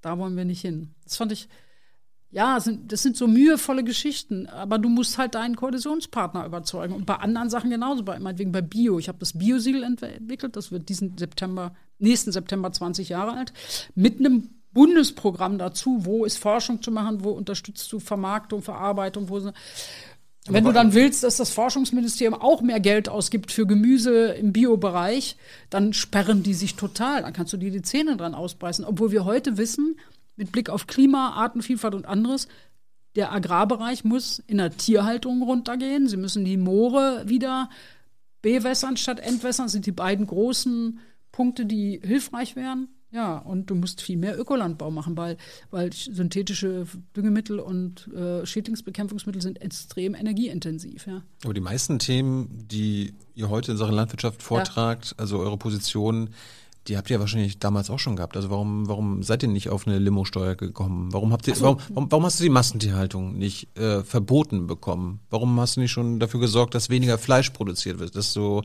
Tönnies und so weiter im Jahre 2020 nicht immer noch so arbeiten können. Ja, weil es an jeder dieser Stelle wieder Streit gibt, weil du gucken musst, wer muss den Vorschlag machen. Also äh, als Landwirtschaftsministerin kannst du nicht die Arbeitsregeln vorschlagen für Tönnies, ja? So, das müssen die Arbeitsminister machen. Damals ja. war auch Clement Wirtschafts- und Arbeitsminister. Ja, wir haben es am Kabinett gehabt. Ich habe gesagt, was ist da los? Und es kommen hier immer mehr. Es gibt, damals fing es so richtig an mit den ukrainischen Werkarbeitern und so weiter. Ich habe gedacht, das ist irre, was da passiert. Schon wegen der Schulung, wie die schlachten und wie die finanziell ausgenutzt werden. Und ja, dass die, gerade bei BSE musstest du ja Rinder sehr sorgfältig und so. Das regelt der Markt. Da war gar nichts zu kriegen. Kriegt es den da nicht hin, ja, so. Und ja, aber, aber dann müsstest du doch sagen, nein, Wolfgang, das ist Bullshit, lass uns das regeln. Ja, aber dann macht er immer noch finden. keine. Nein, musst du nicht. Er sagt, Ich mache keine Vorlage. Ich meine, wenn du glaubst, was die SPD damals noch vertreten hat im Agrarbereich, die SPD war für Gentechnik. Ja, die SPD ist bei der Agrarreform 2003 äh, Kappung, dass die Riesenbetriebe oben weniger kriegen. No way. Da haben dann die Ossis gesagt, no way, das machen wir nicht, das sind unsere Arbeitsplätze. Du kannst niemanden anderen zwingen, eine Vorlage zu machen. In dem Augenblick, wo der andere dich braucht, also wenn einer eine Vorlage macht und du dann als äh, da gibt es ja gesetzliche Regelungen. Meinetwegen, äh, dieses Ministerium ist zuständig und muss sich ins Einvernehmen oder benehmen, juristisch zwei unterschiedliche Begriffe, mit dem Ministerium setzen. Ja? Meinetwegen Landwirtschaftsministerium mit Umwelt. Dann kommt das Ding erst auf den Kabinettstisch, wenn du dieses Einvernehmen, benehmen gemacht hast. Ja? Äh, Wenn du da lange blockierst, das siehst du jetzt bei der GroKo immer, die blockieren, jeder blockiert beim anderen und dann kommen sie hin und wieder in den Koalitionsausschuss und kriegt jeder ein kleines Ding. So, so wird heute die Republik regiert. Also wir blockieren uns, Mikado. Keiner darf sich bewegen. Koalitionsausschuss, du kriegst das, ich krieg das so. Dann sagt die CSU, ich möchte auch noch ein bisschen was. So. Äh, ja, und damals, er hat einfach keine Vorlage gemacht, ja, und es war auch keine Koalitionsvereinbarung äh, sichtbar und umsetzbar, um das da reinzuschreiben. Hätte sie Ja. ihn nicht medial scheuchen können. Ich meine, du hattest ja quasi Ja. die Moral und die äh, Wissenschaft Ja. auf deiner Seite. Ich könnte jetzt das hohe Loblied auf die Medien singen. Also erstens kann ich nicht mehr Konflikte, keiner kann mehr Konflikte fahren, als man hat. Ja, und, ähm, und Medien schreiben auch an bestimmten Stellen dann einfach nicht drüber.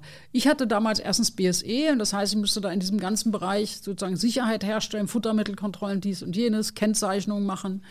Äh, wir haben äh, versucht, bessere Bedingungen für den ökologischen Landbau zu machen, zum Beispiel, ja äh, mit diesem ganzen Programm und einer, überhaupt, einer, überhaupt eine Grünlandprämie eingeführt. Früher hast du ja nur für Ackerbau und zwar für die schädlichsten Sachen, nämlich Mais, am meisten Gelder gekriegt. Ja.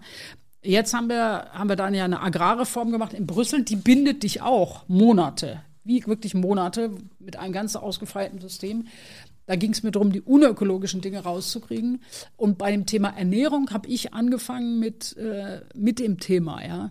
Äh, weißt du, damals hatte noch Harald Schmidt immer sich lustig gemacht über die dicken Kinder, weil ich auch irgendwann mal die dicken Kinder gesagt habe. Dann sagt eine, das, du sollst nicht, das sollst du nicht diskriminieren. Dann habe ich gesagt, äh, sorry, muss ich es anders sagen, aber ich will sie gar nicht diskriminieren, weil das Problem sind nicht die Kinder, sondern die Ernährungsumgebung. Ja. So, dann haben wir da angefangen, ja, mit allen möglichen kleinen Punkten, um überhaupt da reinzukommen. Äh, ja, und mit der Werbeindustrie wollte ich ja eine Vereinbarung treffen, weil ich musste freiwillig machen, weil die SPD nicht akzeptieren wollte, dass wir eine Werberegelung machen. Und äh, also eine feste Regelung. Und da waren wir dann mit der Werbeagentur und diesem und jedem schon in interessanten Gesprächen und ähm, dann war die Koalition früher zu Ende. Aber damals ging es um uns, mir als erstes, das war der Punkt, den ich durchsetzen wollte, eigentlich eine Ampelkennzeichnung. Die kommt jetzt, 20 Jahre später, aber freiwillig und in abge etwas abgewandelter Form als Nutri-Score. So lange dauert das. CDU-Politik, wie du es vorhin schon beschrieben hast. Ja, so lange warten sie, bis wirklich nichts anderes mehr geht und der Druck so groß ist, aber freiwillig. Und da werden sie noch beklatscht dafür, dass sie jetzt so modern sind. Ja, weiß nicht, weiß nicht. Ja, sie merken natürlich, dass es gar nicht mehr anders geht. Du kannst heute nicht mehr so gegen alles sein.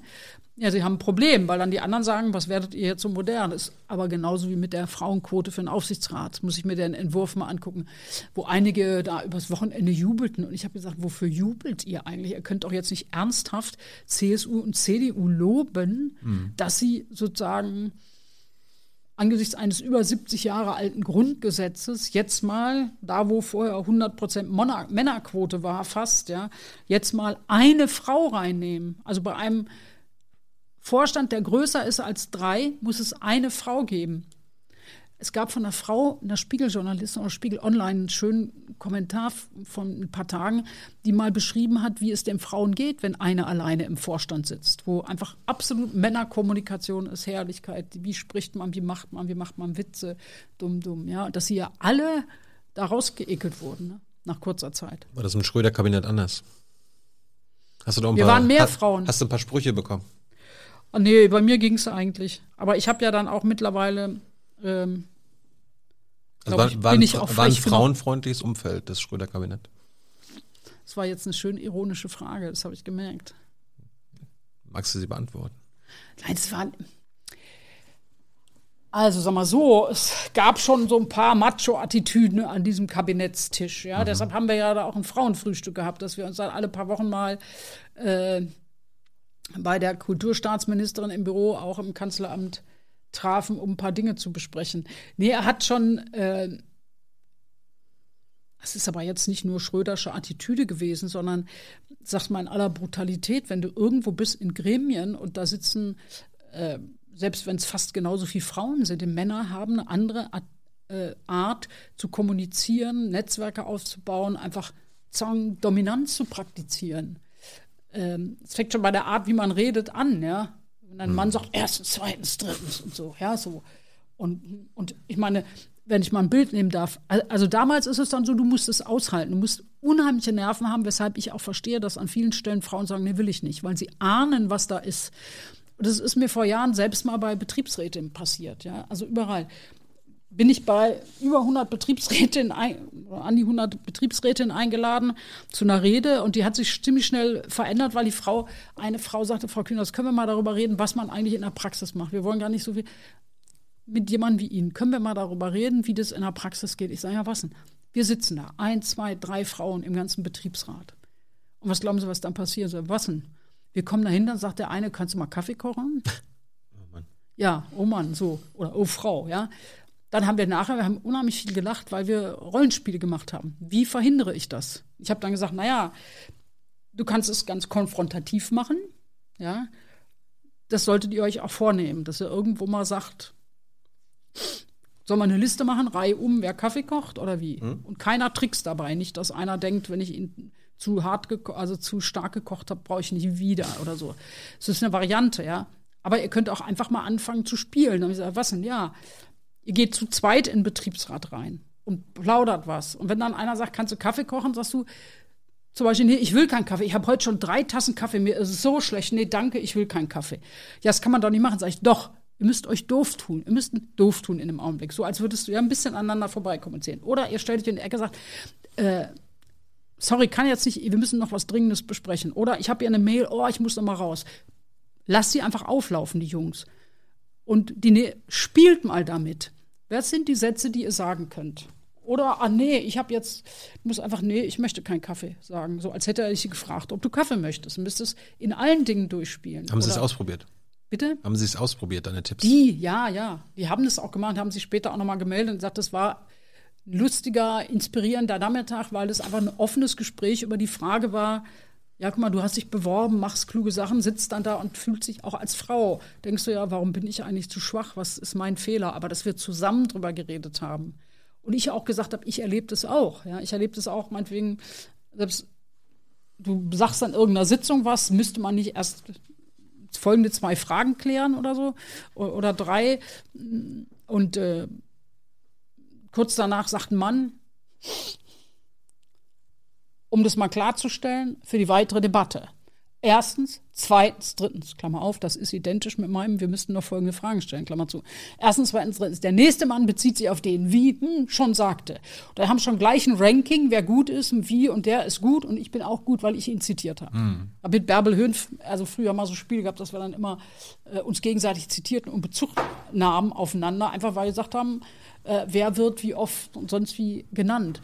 Das ist schon ja, das findet halt irgendwo überall statt. Und genau genommen ist es auch so, das findet ja in anderen Bereichen genauso statt. Und ich glaube, dass Frauen das auch mehr lernen müssen. Ist natürlich blöd, wenn man sich verstellen muss, aber ich sag mal so, der Trick, haben die anderen ja auch Diskurse zu verengen oder zu verschieben. Also bei dem Thema Zuckersteuer, meinetwegen, ja, dann kauft keiner was, das ist alles so schwierig. Und sie sagt, ja, aber die AOK sagt mir, wie viel Geld sie ausgibt für die Chronikerbehandlung schon bei Zehnjährigen. Das zahlen da die und dann noch der Steuerzahler meinetwegen nochmal mit dem Zuschuss. Das geht so nicht. Die, die fangen immer an, andere, das Feld so zu definieren, dass sie sich ein Stück rausnehmen und dass du dich immer mehr darauf fokussierst, damit du nur noch das siehst. Du musst mhm. dich also zurücklehnen, damit du das Ganze siehst und musst das Ganze auch ansprechen. Das ist genauso bei der äh, sag ich mal jetzt so, Luisa Neubauer oder Greta Thunberg, bekommen dann äh, die Kritik, dass sie nicht genau sagen, wie es gemacht ist. Ja, das ist aber gar nicht ihr Job. Und es ist auch der Versuch, junge Leute, die sich engagieren und die, wenn hier sozusagen der Bundestag ist, wo um Kompromisse gerungen wird und hier und da, ja, dann zieht da die Industrie und sagt, regelt bloß nichts. Andere behaupten, wir können das von alleine oder das ist zu schnell, ja. Und dann der anderen Seite vorzuwerfen, dass sie nicht konstruktiv ist und Kompromiss vorschlägt, den man übrigens, wenn sie einen machen würden, auch sofort zerfletzen, zerfleddern würde, ja, sozusagen. Das sind ja alles Tricks in dem Diskurs, die zu binden, ja. Das heißt, das heißt so, die Greta und Neubauer sollen schon einen Kompromiss formulieren, den sie bereit sind einzugehen, so wie ihr, ihr, ihr das macht. Ja, aber das ist nicht ihr Job. Also, ich sag mal so, wir müssen ja, also. Ja, ihr, ihr macht ja als Grüne auch Kompromisse mit euch selbst, bevor ihr dann in die Verhandlungen geht. Das ist ja auch manchmal ein bisschen weird, ne? Ja, Also, na, dass ihr eure eigenen äh, notwendigen Positionen abschwächt, damit ihr koalitionsfähig seid. Nö, das machen wir nicht. Ich glaube, wir machen die mit uns selber, weil wir eine Vorstellung haben, ähm, also mit uns selber diskutieren, wie wir das umsetzen wollen. Also deshalb gibt's ja die Debatte über Gentechnik, natürlich, ne? So musst du, weil da, da Leute gibt, die sehen das anders als andere. So, da musst du miteinander ringen. Ähm, und ähm, wir haben gerade mit unserem Grundsatzprogramm, glaube ich, gute Sachen aufgelegt. Ja, du musst natürlich zwischendurch gucken. Also du könntest ja, du kannst auch einen Vorschlag machen bei Finanzierung beim der, der komplett unfinanzierbar ist und damit loslaufen. Aber Weißt du, wir sind keine kleine Splittergruppe, die nur dazu da ist, äh, sozusagen hier und da mal eine wilde Idee zu haben, sondern wir müssen uns natürlich auch Gedanken machen, ob es umsetzbar ist. Und zwar nicht mit Blick auf einen Koalitionspartner, der interessiert mich erstmal gar nicht, sondern umsetzbar ist mit der Frage, wie viel kostet das, wie ist das realisierbar und ähnliches. Ja, also wenn mir einer vorschlägt, äh, Kita-Essen, äh, die reichen Leute sollen was bezahlen, ja, hm, beim Kita-Schulessen, die Ä- Ärmeren nicht, dann äh, würde ich sagen, ja, ist gerecht, können wir machen. Wenn ich dann anfange, mir Gedanken über die Umsetzung zu machen, merke ich, dass die Umsetzung mit Arbeitsstunden und Personal das Ganze ad absurdum führt, ja. Verstehst du? Dann kann ich es auch gleich für alle bezahlen. So. Aber, aber, aber früher habt ihr immer noch Utopien gehabt und die auch formuliert und danach euer, eure Politik, also das war mein Eindruck damals, Ja. abgeleitet. Heute kannst du mal eine Utopie nennen, die ihr noch habt? Wo ihr hin wollt? Ja, du, wir haben ja schon äh, zum Beispiel die Vorstellung, dass wir auf 100 Prozent erneuerbare Energien kommen. Das wollen alle jetzt mittlerweile, oder? Ja, da kann ich jetzt nichts für, aber das sagen auch nicht alle. Ich weiß nicht, zeig mir mal das Wahlprogramm oder ein Programm der CDU, wo drin steht, oder der FDP 100 Prozent Erneuerbare oder der SPD. Ich meine, die haben gerade, und, und abgesehen davon muss ich mal noch eins sagen, wenn ich mir angucke, wie haben sich die Grünen historisch entwickelt, ja?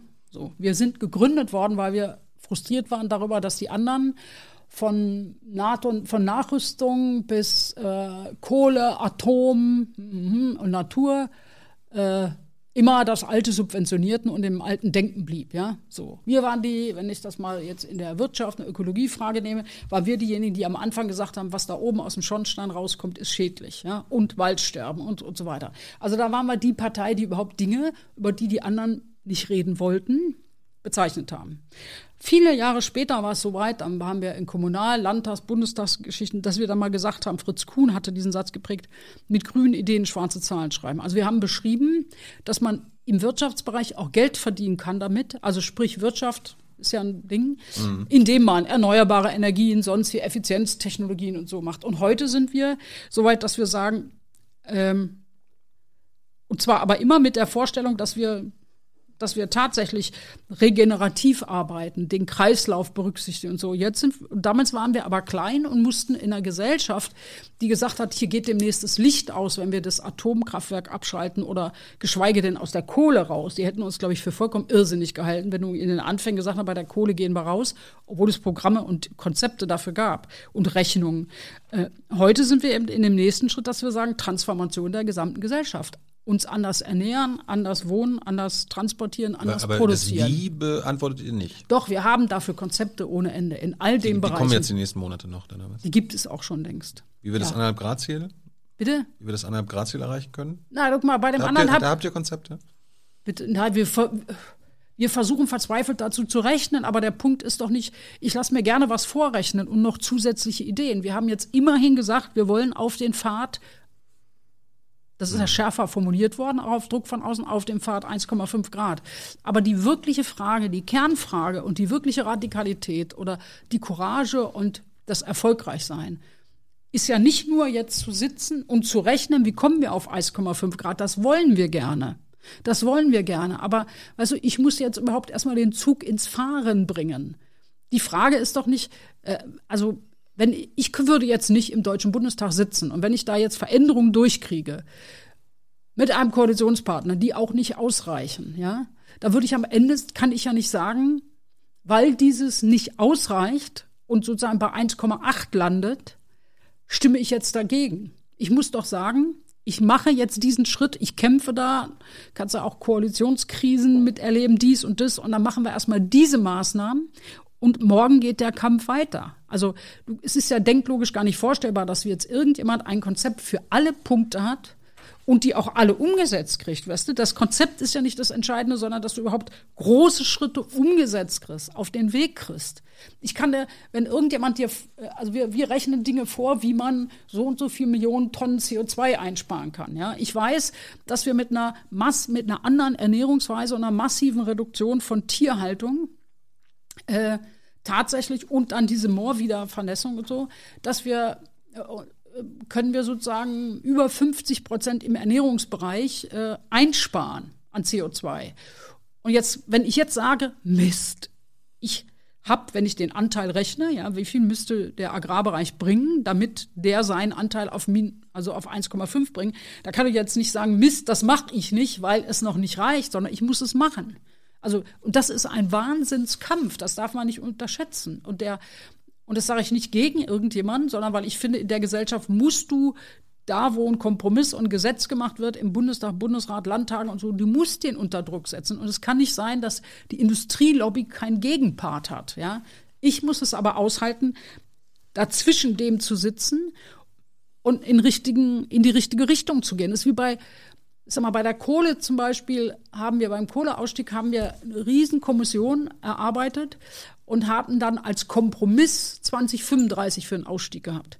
Den haben die nachher vorne an äh, Altmaier mit auf 38 gesetzt. Dem haben wir nicht zugestimmt. Mhm. Weil wir gesagt haben, nee Leute, also wir, gehen, wir kämpfen nicht mit euch und sind in der Kommission. Das müsst ihr als GroKo dann selber tragen. Ja, diese 2038, da hebe ich nicht noch eine Hand und mache das gesund, weil 35 war schon ein Kompromiss. Aber weißt du, das ist ein Kompromiss, wie, der reicht nicht für 1,5 Grad aber du musst ja den Weg bringen. Du musst, also ich denke mir immer so, jetzt machen wir das. Und zeitgleich fange ich an, in allen Kommunen und sonst wie zu sagen, wir kaufen diesen Strom nicht mehr. Du musst dann die Kampagne ummelden wieder machen. Ummelden. Du musst in allen Kommunen sagen, wir machen es anders. Wir machen unsere, wir machen und so weiter, um faktisch in wenigen Jahren einen Sog weiter zu verschärfen, sodass Industrie selber sagt und die Kohleleute, ähm, Scheiße, wir steigen früher aus. Verstehst du? Du musst, Politik ist nicht eindimensional, ja. Das, und dass kleine Schritte äh, natürlich besser sind als gar keinen Schritt in die richtige Richtung. ich würde nicht mal sagen kleine, aber manchmal musst du einen Fuß in die Tür kriegen und einen anderen Raum beschreiten, damit es eine Richtung gibt. und dass der Zug zu langsam fährt, ist heißt, der wichtigste Punkt ist, dass du die Richtung änderst. Du segelst mit dem Boot nicht mehr dahin, sondern du fängst an so. Und dann musst du jedes Jahr wieder, jeden Monat wieder was machen. Ich nenne dir das bei Agrar, ja mit dem, mit der, also mit dem, da ist Klöckner zu, da hat die Mehrheit, da ist auch der Hauptverhandlungsführer in Brüssel jetzt auch ein CDUler aus dem Europaparlament, die wollen bestimmte Dinge nicht bewegen. Und wir kämpfen dafür, was zu bewegen und zu verändern. Und zwar an jeder Stelle wieder, wenn das dann auch ins Nationale kommt, wo überall machst du welche Sachen. Und dann ist es mir alles zu langsam. Und ich sage, deshalb kämpfe ich seit Jahren dafür, dass wir aus den Städten her anders essen und trinken. Ich bin froh, dass wir in Berlin eine Ernährungsstrategie haben. Und es weißt du, wenn Berlin sagt, sämtliche Schulen vom ersten bis sechsten Schuljahr werden in ihren Kantinen, in ihrer Mensa ab nächsten Schuljahr jetzt 30 Prozent, ab nächstem Jahr 50 Prozent Ökolebensmittel haben, dann ist das eine CO2-Reduktion, massiv, ja. Wenn jetzt äh, also Bremen macht das.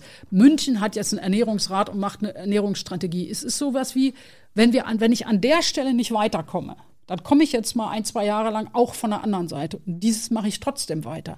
Und jetzt wollen wir doch mal sehen, ob wir nicht, ich weiß, dass es in den nächsten fünf Jahren sein muss. Und ich bin übrigens gehört zu denen, die froh sind, dass es Fridays for Future gibt.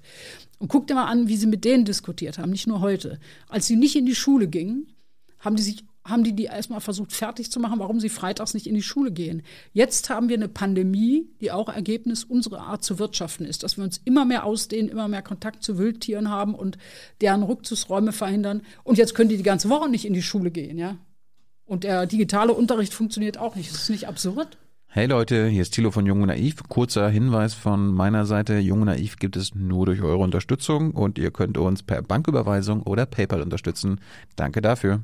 Renate, du hast, du hast das Talent auf eine Frage mit drei neuen Antworten. Äh, Ja, jetzt muss noch antworten. Frage nachschieben. Wenn, wenn du mir jetzt sagst, du hast noch eine halbe Stunde länger Zeit, als wir vereinbart haben, bis 17 Uhr, dann ist das Ja, kein Problem. ich. Ja, dann machen wir das so. Hans weiß auch Bescheid. Äh, ja. Utopie, du, du hast mir noch keine genannt. Habt ihr noch eine Utopie? Ja, ich bin immer zwischen Utopien und Visionen und so weiter. Eine Utopie ist ja irgendwas, kann man auch Visionen machen wir mal mit der Industrielobby weiter. Äh, Ja. Schädigt das die Glaubwürdigkeit, wenn der mächtigste Grüne, also da, wo Grüne an der Macht sind, an den Steuerungshebeln, Wer ist der mächtigste Grüne? Kretschmann, okay. aus meiner Sicht. Ja, ja, ich wollte ja nur wissen, über wen du redest, ja. Äh, der ist ja quasi Teil der Industrielobby und macht äh, sich ihre Vorstellung zu eigen, hat ja mitten in der Corona-Pandemie auch für Verbrennerprämien Mhm. und so weiter gemacht. Schädigt das eure Glaubwürdigkeit nicht? Meine persönliche hoffentlich nicht, ja. Ich, äh, es ist aber. Ja, aber du bist ja auch eine führende Vertreterin deiner Partei. Ja, ja, ja. Also, Weißt du, da, da sehen junge Leute, okay, Ja. ihr fordert im Bundestag das und das und da, wo ihr was machen könnt, seid ihr dann auf Seite deren Gegner. ja, ich würde mich jetzt weigern zu sagen, dass Kretschmann auf der Seite der Gegner ist oder so. Er hat ja einen Ja, Punkt. wenn, wenn er für Daimler und Porsche äh, lobbyiert, da kann man das so sagen, oder? Ja, man da, ja, die Frage ist, was ist der materielle Gehalt, was der Inhalt dessen, was er da lobbyiert? Dass du, wenn du mal überlegst, wie viele Arbeitsplätze und Industriearbeitsplätze wir in dem Bereich haben, ja, ist das natürlich auch blöd. Also du stehst da als Ministerpräsident und die Kraft im Das Wohl. weiß er ja vorher, wenn er gewählt wird, dass Ja, er. natürlich soll er jetzt sagen, nein, dann lasse ich lieber die CDU, da wird's ja noch schlimmer. Geht auch nicht. So, ich sag's mal so, das ist wie an jedem anderen Arbeitsplatz auch, ja. Also jede Lehrerin, jeder Lehrer, jede Verkäuferin, jede Ärztin erlebt es auch, dass du da stehst und sagst, das ist richtig, wie komme ich da jetzt hin? So, jeder macht Kompromisse. Und ich will Ihnen das nicht schönreden. Ich hätte mir auch mindestens eine andere Tonlage und viel mehr Druck gewünscht, ja. Ähm, aber schon bei Dieselgate, ja, wo ja auch irgendwie fast alle mitgemacht haben. Gleichwohl Dieselgate eben auch nicht nur, nur, nur der Punkt ist äh, der Unternehmen, die betrogen haben, sondern auch der Kontro staatlichen Kontrolle dahinter. Also die hat ja offensichtlich auch nicht, funkt also nicht funktioniert, äh, sondern da sich, sich äh, sozusagen fröhlich in der Situation der Unwissenheit gehalten. Ähm, obwohl sie wussten, dass sie nicht wirklich kontrollieren, was da auf, ja, beim Test, ne, was da wirklich hinten rauskommt.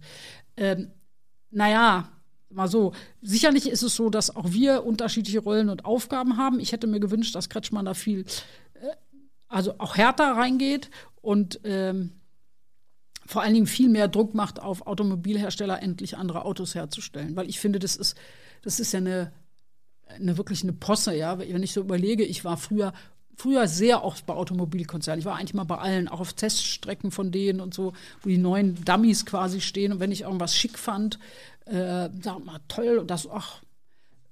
Und dann gesagt, naja, wann kommt der denn auf den Markt? Dann sagte dann die Leute von der Forschungsabteilung, fragen Sie mal unseren Vorstand, weil die immer so hochpotente Autos haben. Die haben ja einen erweiterten Erotikbegriff, glaube ich. Ja, das ist so ein hochpotentes Auto. Heute würde man dann gleich SUV sagen und Ledersitze und dies und das und Eleganz.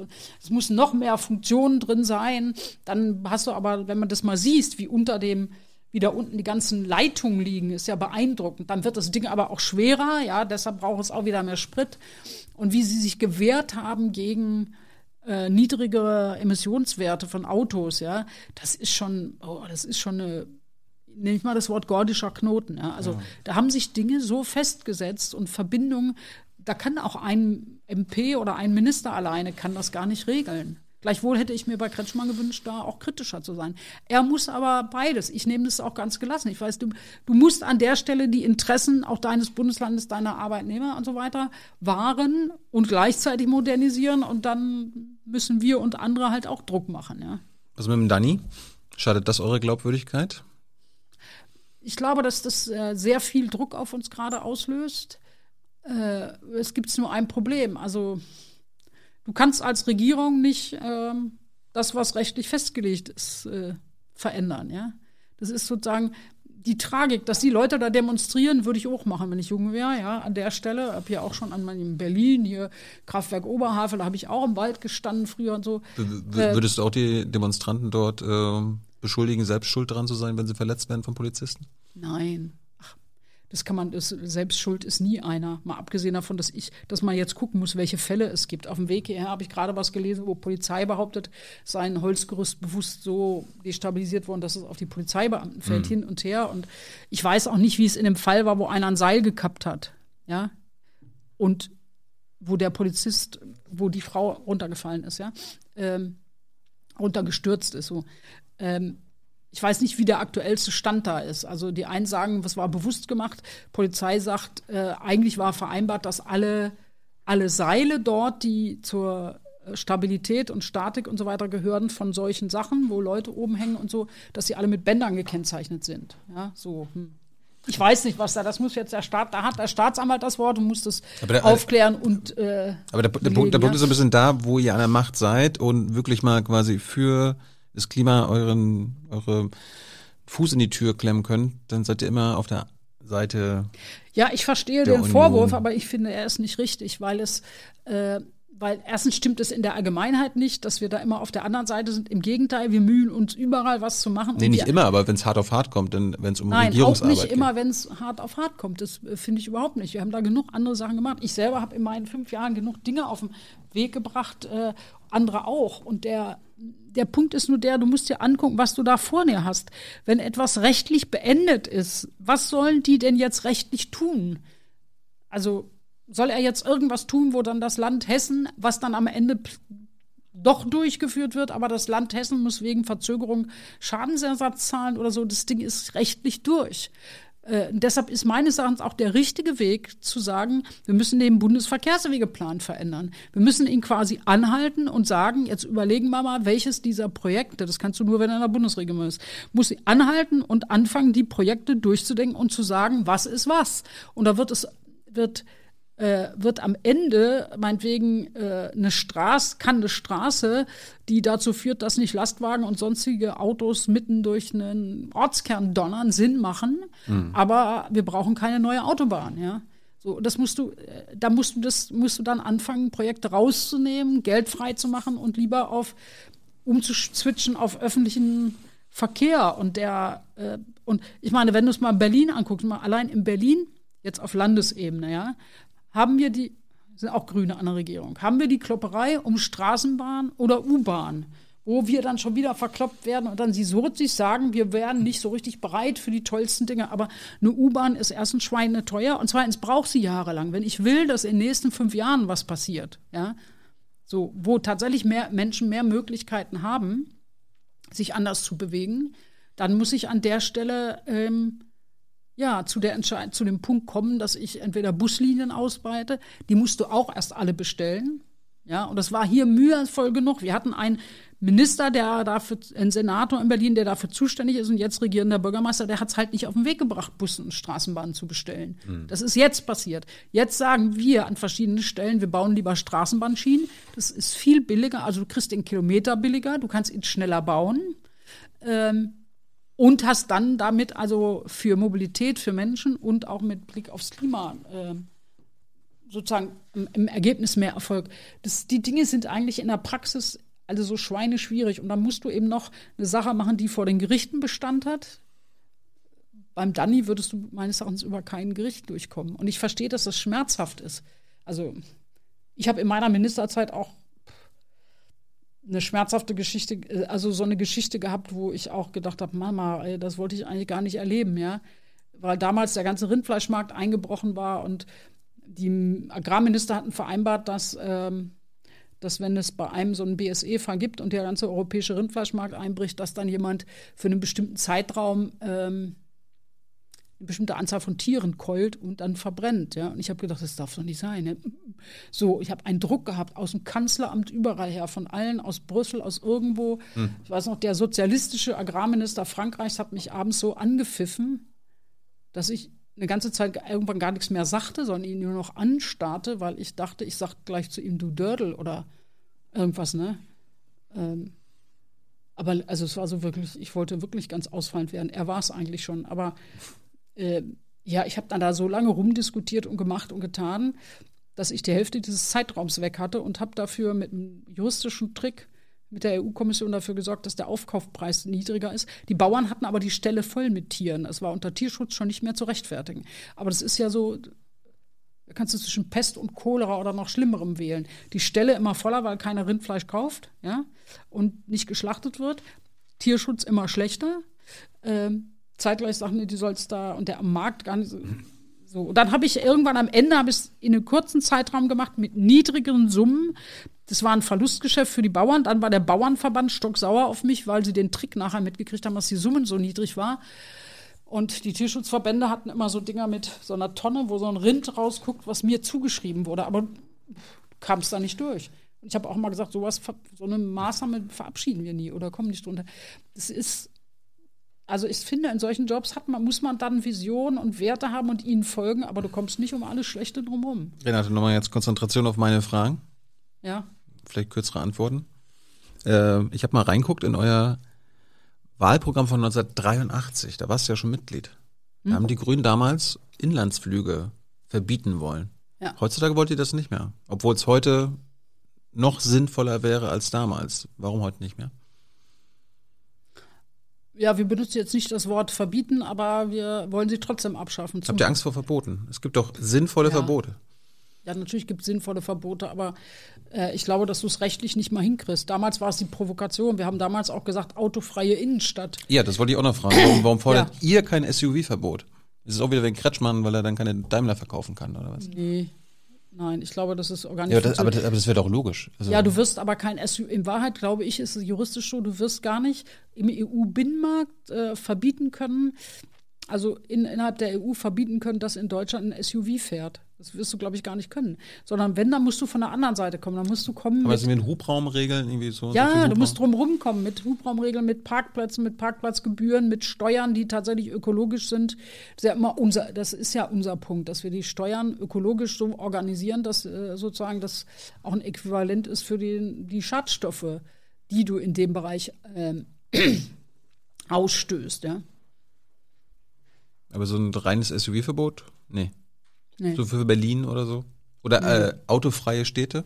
ja, autofreie Das wäre dann ein Innenstadt. Autoverbot. Das gibt's, aber ja, aber das Wort autofreie Innenstadt, damals haben wir vor vielen Jahren. Dann sagen wir SUV-freie Innenstädte. Nein, das würde auch nicht. Also guck mal, dann wenn dann drei Leu vier Leute mit einem anderen Auto fahren, dann hast du auch den Schadstoffausstoß von SUVs, ja.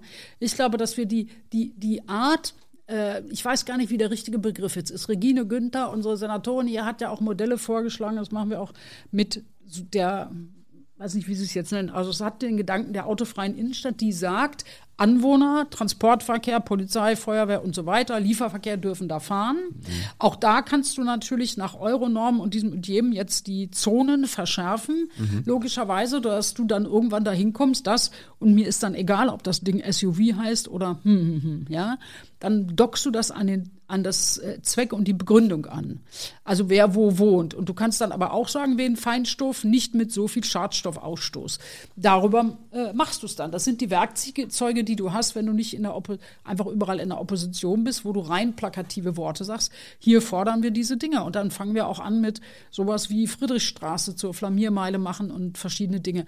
Aber eins muss ich sagen, ich würde mir, wir brauchen auch Unterstützung. Also wenn du dann da alleine stehst irgendwann, also man braucht dafür Stimmen, damit man Ressorts hat und äh, Einfluss ja in der Waage in einer Koalition und zum anderen ähm, äh, brauchst du dann auch eine gesellschaftliche Unterstützung, wenn am Ende sich nur die aufregen, wie du willst mir das verbieten, ja, mein Schnitzel verbieten, mein sowieso verbieten. Ich meine Veggie Day, ja, das war auch so ein Ding, ja, na toll.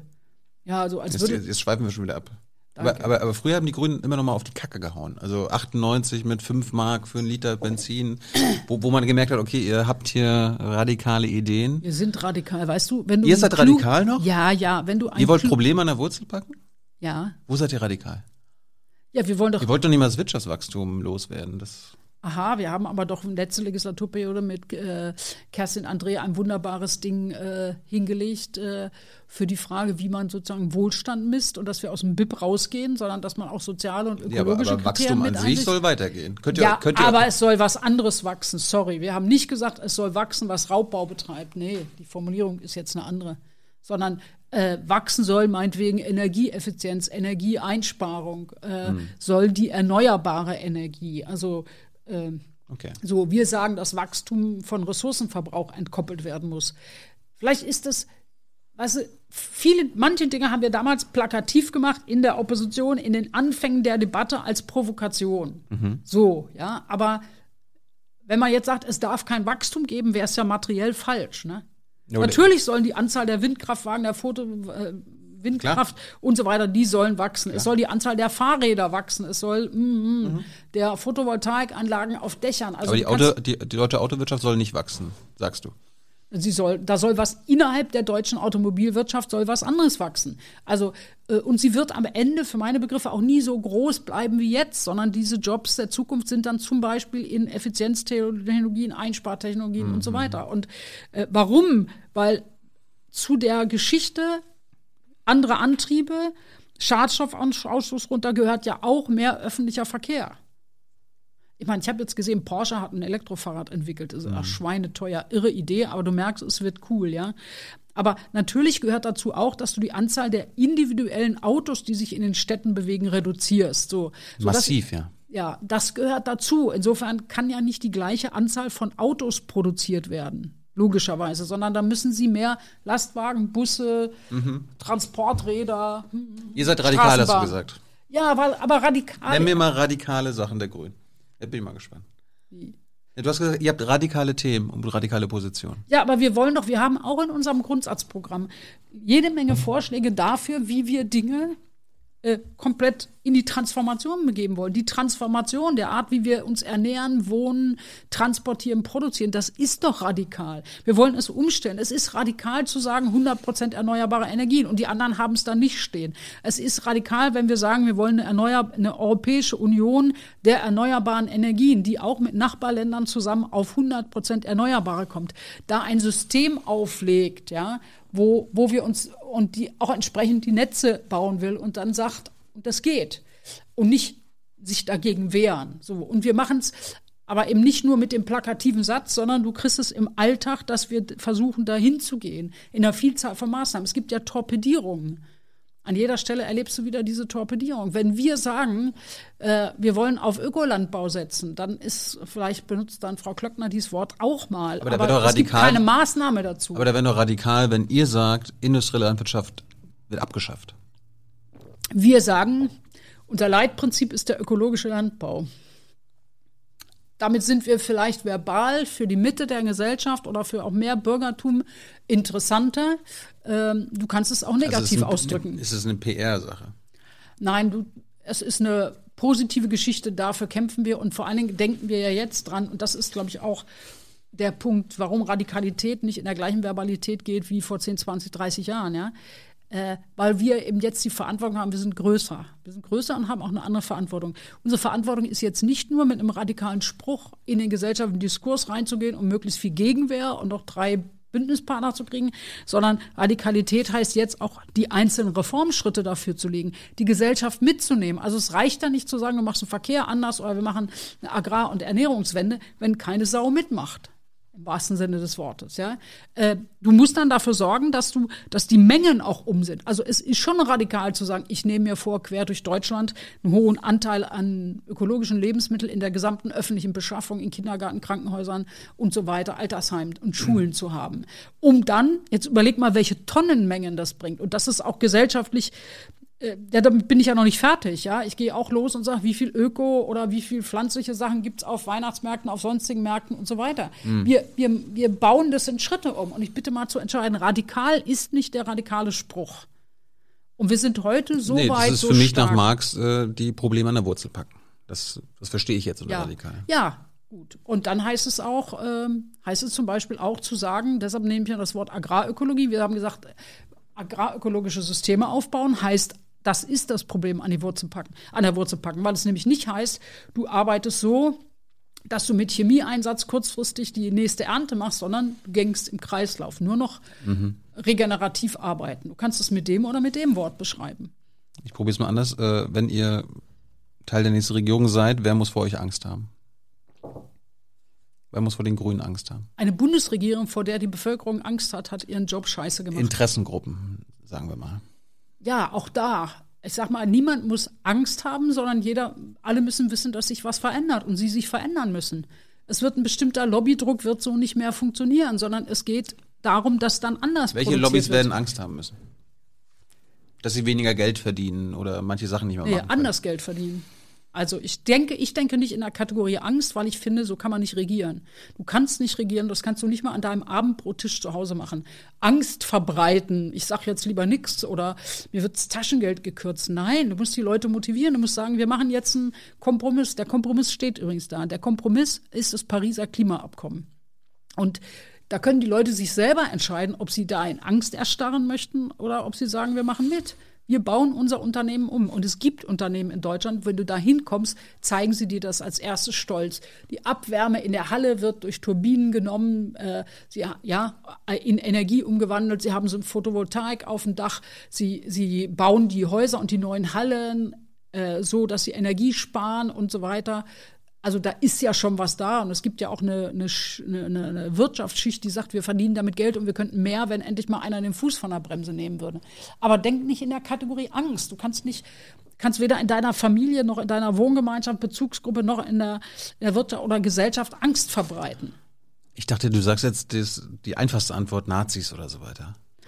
Ja, aber über die hatten wir jetzt gerade leider noch gar nicht geredet. Aber Ja, ich will auch da, äh, würde ich Also das würde ich von, einer von einer äh, grünen Regierungsbeteiligung erwarten, dass dann wenigstens die Nazis im Land mehr Angst haben vor Maßnahmen. Ja, ich will, aber da würde ich vielleicht auch nicht mit dem Wort Angst machen. Ich glaube, dass wir Klarheit, an der Stelle Klarheit brauchen. Du musst auch Ermittlungsverfahren. Ich arbeite ja daran mit meinen Verfahren.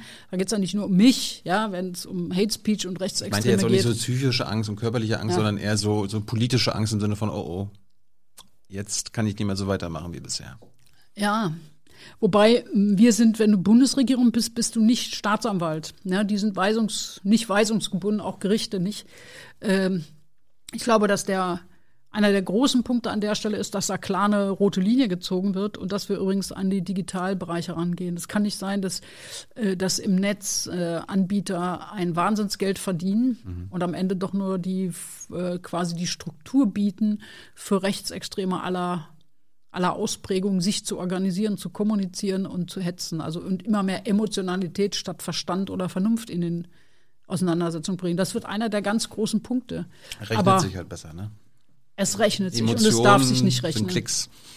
Emotionen sind Klicks und ähm, ich glaube, äh, das ist aber ein ganz großer Punkt. Also da fällt mir jetzt nochmal wie Schuppen vor den Augen nochmal wieder, ähm, wie miserabel das im Augenblick ist bei der Bundesregierung. Die haben ja nach äh, haben ja nachdem der Regierungspräsident in Kassel ermordet wurde und der Angriff in Halle war auf die Synagoge mit dann zwei Toten, Außerhalb haben sie ja gesagt, jetzt machen sie was, jetzt BKA-Zuständigkeit und so. Dieses Gesetz mit der Meldepflicht, einschließlich IP-Adressen und so ans BKA durch die Anbieter, die Diensteanbieter, hatten wir damals schon kritisiert, dass das datenschutzrechtlich so keinen Bestand haben kann. Äh, Sie haben sich sehr gelobt, schon als Regierung, als würde das jetzt schon umgesetzt sein und ist bis heute nicht umgesetzt, weil es zwischendurch eine Verfassungsgerichtsentscheidung gab, in einem anderen BKA-Fall, die dazu geführt hat, dass zu Recht die Juristen beim Bundespräsidenten gesagt haben, große Schnittmenge, das Gesetz fertigen wir nicht aus. Das liegt jetzt seit Anfang Juli beim Bundespräsidenten, der es nicht ausfüllt. Lamprecht kritisiert Seehofer, Seehofer tut wieder nichts und beide sagen, dann tun sie so, als wäre es Ende dieses Jahres verabschiedet. Wird es aber nicht sein, weil es bisher keine Vorlage gab. Und unsere Vorlage wird immer vertagt. Jetzt sag mal, was ist radikal? Wenn ich jetzt radikal dagegen kämpfen würde, du machst da Vorlagen. Ich wäre froh, wir würden, wenn wir an der Regierung wären, hätten diese Regelung gemacht mit einem zweistufigen System, äh, das dazu führt, dass der Bundespräsident es verabschiedet und das BKA ja faktisch auch dazu gezwungen ist, beim Rechtsextremismus genauer hinzugucken. Ja? Da auch Personal zu investieren, Analysefähigkeit. Gut. Und ist so komisch, ne? Das sind so, diese kleinen Umsetzungsschritte sind eigentlich die zwingende Bestandteile vom großen Ganzen, nämlich radikal für Menschenwürde einzutreten und Menschen zu schützen. Zum Schluss, letzten zehn Minuten noch mal zu dir. Ihr könnt noch mal zehn Minuten Fragen stellen im Chat. Danach kommt Hans mit euren Fragen. Äh, hast du ein politisches Weltbild? Wenn ja, was ist es? Altes Indianerwort, ne? Wir haben die Erde von unseren Kindern nur geborgt.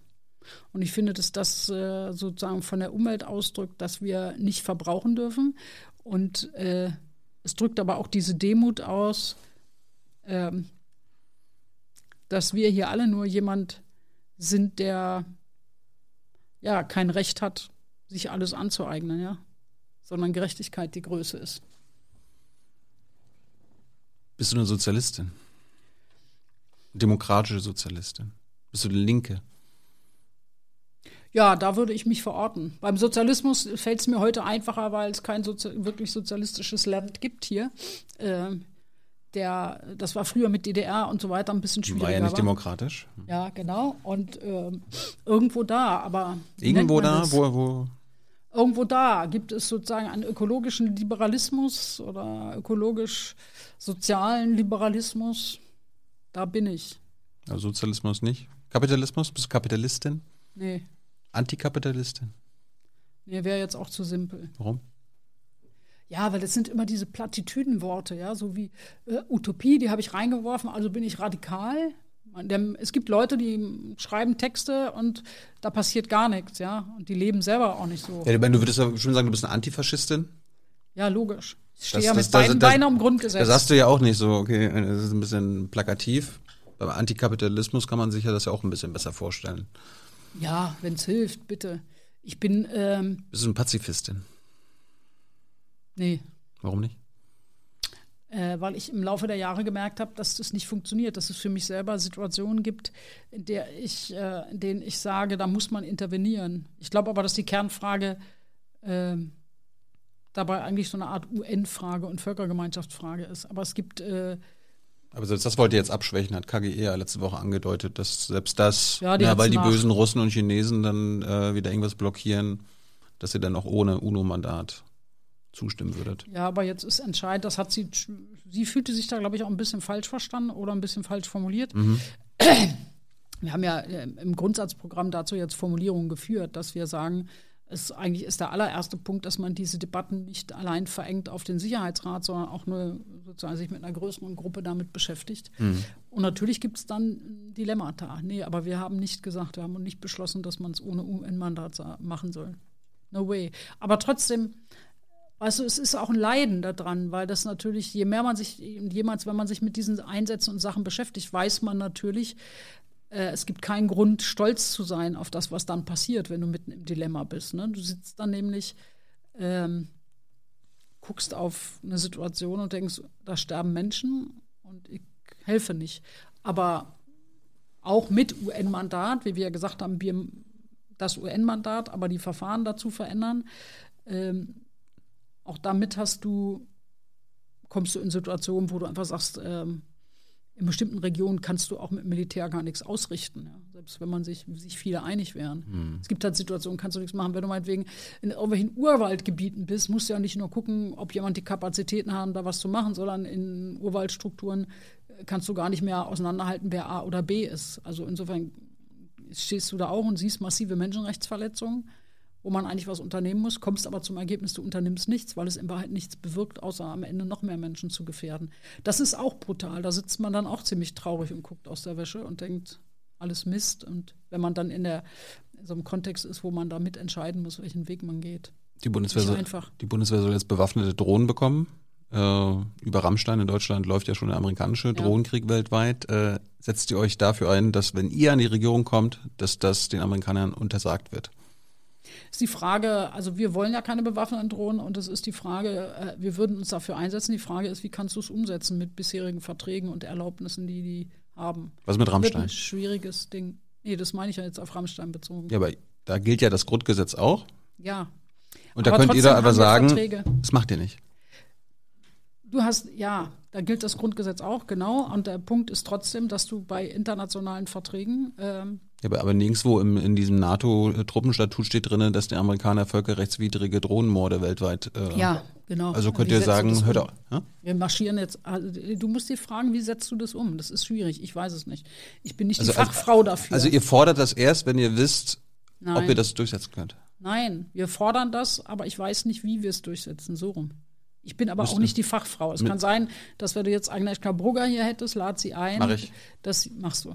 Mit genau der Frage. Warum bist du 79 bei der alternativen Liste beigetreten? Das war ja quasi die Vorgängerorganisation der Grünen. Was war die Motivation damals? Warum bist du nicht zur SPD gegangen? No way, die SPD hat keine kritischen, hat nicht kritisch hinterfragt. Für die SPD war alles klar. Die SPD war für mich die Partei, die sowohl Atomenergie wollte, als auch nicht aus der Steinkohle raus, sondern das noch pampern. Sie hatte, äh, fand ich, ein viel zu traditionelles Gerechtigkeits- oder Sozialverständnis, ja, ähm, die ja, sie hat beim Thema Frauen eigentlich gar nichts gemacht, ja, Gleichstellung. Sie hat ähm, die Frage der Grundlagen der Natur, Umwelt, Klima, sonst wie alles. Sie hat bist du nicht zur FDP nicht gegangen? geschafft. Oder zur CDU? Keine Ahnung. keine Ahnung. Ja, warum, warum hast du dich in so einer neuen Liste angeschlossen? Weil, so, weil das Neue war, das war dieses, wir vertreten uns jetzt selber, weil wir so viel Auseinandersetzung hatten. Ich meine, die CDU ja noch schlimmer mit ihrem traditionellen Frauenbild. Da hätte ich ja wieder zu meinem Vater gehen können. Mhm. So, ja, sozusagen Frauenbilder. Müssen wir überlegen, wer noch alles, ist ja gar nicht so lange her, dass wir sozusagen hier die Vergewaltigung in der Ehe gleich bestraft wie die außerhalb der Ehe. Und Mhm. wer hat da wie abgestimmt? Hallo? Ja. Und äh, also, also Geschichten. Äh, das war das vollkommen falsche, sag ich mal, Konzept und die falsche Struktur bei denen. Äh, da war ja nicht so. Und deren Wirtschaftspolitik ist ja in Wahrheit keine Politik, sondern ein Hinnehmen der erkämpften Rechte. Was, was soll ich da? Ich wollte, dass sich die Dinge verändern, dass es Transparenz gibt, Gerechtigkeit, dass Menschen sich nicht in anderer Leute's Wahlen einmischen, Frauen Kinder sozusagen Gleichberechtigung ist. Ich weiß noch, ich habe mich damals schon gekloppt, auch also früh mit mit der Frage, also wie gehen wir mit Migrantinnen um? Wir haben gekämpft dann später für die doppelte Staatsangehörigkeit, für sowas Simples wie, wir bezahlen jetzt die, den Gastarbeitern sozusagen auch Deutschkurse. Da wurden wir für bekloppt gehalten. Ne? Ich fand das aber klug, weil es einfach die Basis von Integration ist, ja. Was ich lustig fand, du wurdest damals selbst vom Verfassungsschutz beobachtet, Ja. wegen deinen Einstellungen. Äh, was sagst du heute, heute den, den Leuten von Ende Gelände, die auch vom Berliner Verfassungsschutz beobachtet werden, weil sie antikapitalistisch sind und äh, Konzerne blockieren? Die Beobachtung war jedes Mal falsch. Ist doch ganz einfach. Ich habe es damals als Ehre genommen und habe ja seitdem immer dafür, ja, am Ende nimmst du es als Ehre, gesagt, gut, Jungs, äh, wir kämpfen immer dafür, dass ihr aufgelöst gehört und dass es nur ein kleines, enges Segment gibt. Der beste Verfassungsschutz sind Menschen, die sich für die Umsetzung der Verfassung äh, engagieren. Und äh, hier heißt es an der Stelle, das ist ganz klar so wie früher, eine Fehlentwicklung, das gehört sich nicht. Also ich weiß auch nicht, was deren Aufgabe ist. Also wie, wie der Verfassungsschutz das eigentlich begründet. Es gibt Meinungsfreiheit, du kannst was kritisieren und ähm, dann gibt es irgendwann, wenn einer was kaputt macht, gibt es ähm, Aber beim, Zivil, beim zivilen. Ungehorsam hört es offenbar auf. Ja, aber ziviler Ungehorsam ist ja gewollt in diesem Land. Für mich ist ziviler Ungehorsam gewollt. Du kriegst die Dinge auch nur verändert, wenn jemand sozusagen genau an der Stelle nicht. Äh, In unserem Land ist es ja auch das Problem. Der Pluralismus hat bestimmte Kritiken aufgenommen. Da machen alle, man nennt es so nicht wegen der Grünen, aber Greenwashing. Ja? Wird die Werbung moderner, dies und, jenes, nimmst dieses und jene Wort. Wenn du dich darin bewegst, nicht störst, aber alle anderen dann auch sich mit dem Wort schmücken kann, dann bist du gewollt. In dem Augenblick, wo du ans Eingemachte gehst, bist du nicht gewollt. Und deshalb glaube ich sogar, so auch wenn wir die jetzt, ähm, das mag sich komisch anhören, äh, auch im, im Danny im Wald Leute uns massiv kritisiert und trotzdem helfen, ist es, muss ich einfach sagen, sie helfen uns auch nochmal den Druck zu machen, dass man sowas wie Bundesverkehrswegepläne, wofür geben wir Geld aus, hinterfragt. Du musst die einmal anhalten und genau gucken. Da stecken Milliarden drin, die die in den nächsten 10, 20, 30, 40 Jahren noch verbauen wollen.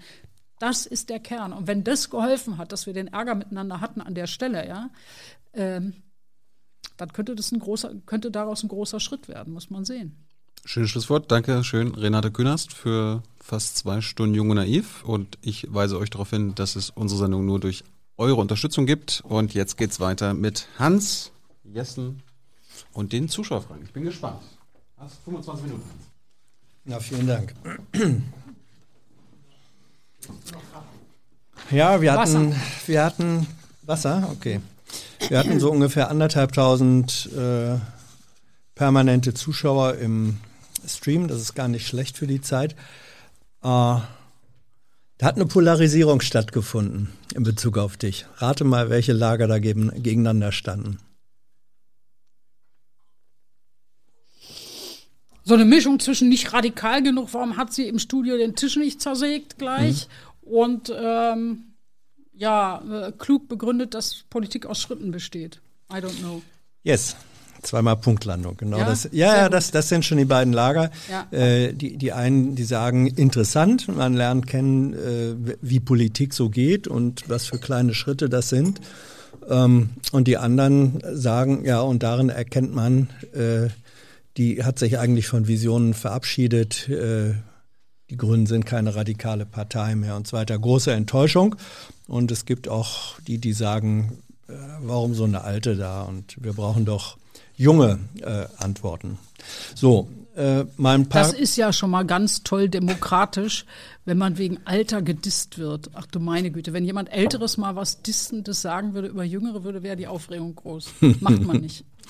Mal ein paar äh, Fragen zu aktuellen ähm, Themenaufgaben. Ähm, Falutas Hammer fragt, bist du für ein Lobbyregister und gleichzeitig äh, fragt er auch noch, bist du für die Offenlegung aller Abgeordneten-Nebeneinkünfte? Haben wir beides, kämpfen wir für beides, für ein Lobbyregister, das längst überfällig ist.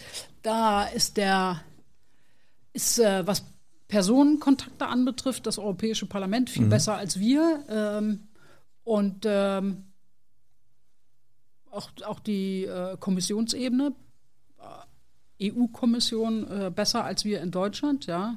Und äh, die Offenlegung aller Nebeneinkünfte hatten wir immer mindestens aber viel niedrigere Summen als das, was da jetzt ist.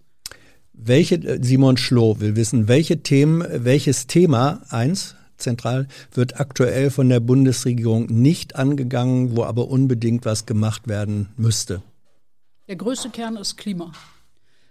Echtes Klima, weil das sind ja, das ist ja die, also mein Klima ist fast alles, könnte man sagen. Und damit habe ich es nicht verkürzt, sondern ähm, es hat natürlich verschiedene Facetten, aber wirklich im Bereich Mobilität, äh, Agrarernährungswende, Energieproduktion, äh, da stehen die auf der Leitung. Im wahrsten Sinne des Wortes bremsen quasi sozusagen die alten Geschäftsmodelle zugunsten der alten Geschäftsmodelle bremsen die das Neue aus. Da gab es äh, zwei Fragen, ich finde jetzt die Namen nicht, aber äh, die, die sie gestellt haben, werden es wissen. Die sagten in Bezug auf die Grünen äh, zu Klimawende, Infrastruktur, die man dazu braucht. Wie stehst du dazu, dass, Grünen, dass Grüne häufig auf regionaler Ebene Ausbau von Infrastruktur bremsen, aber auf Bundesebene dann sagen, ja, wir brauchen doch aber mehr Netze? Ja, schöner Zielkonflikt. Die CDU be behauptet es äh, ganz oft von uns auch. Glücklicherweise finde ich mindestens genauso viel CDUler, die das sagen. Ja, aber du, du, ausbremsen. du Aber bist jetzt bei den Grünen. sagen. Du bist bei den Natürlich. Grünen. Ja, ja. Ja, ich will aber, wollte damit dahin, dass ich sage, ich kann, ähm, ich bin da ganz oft nicht von begeistert. Wir diskutieren mit den Leuten auch kritisch, aber ich werde nicht abschaffen, dass es vor Ort Bürgerbeteiligung und ähnliches gibt. Ja? Also wenn wir das anfangen abzuschaffen, dass Leute vor Ort ihre Rechte, ihre Debatten und so weiter wahrnehmen, dann habe ich aber mit Zitronen gehandelt, weil das dann für alle anderen Bereiche genauso gilt. Ja? Und ich will nicht Demokratie abschaffen in dem Bereich. Bleibt uns nichts anderes übrig, als mit denen zu diskutieren und teilweise Wege zu finden. Also bei dem Thema Leitung ist es ja so, du kannst die Leitung hoch oben machen, du kannst die Leitung äh, na, unten äh, unterirdisch machen, kostet mehr Geld. Da muss man sich frühzeitig dafür einsetzen, das da so zu tun. Ne?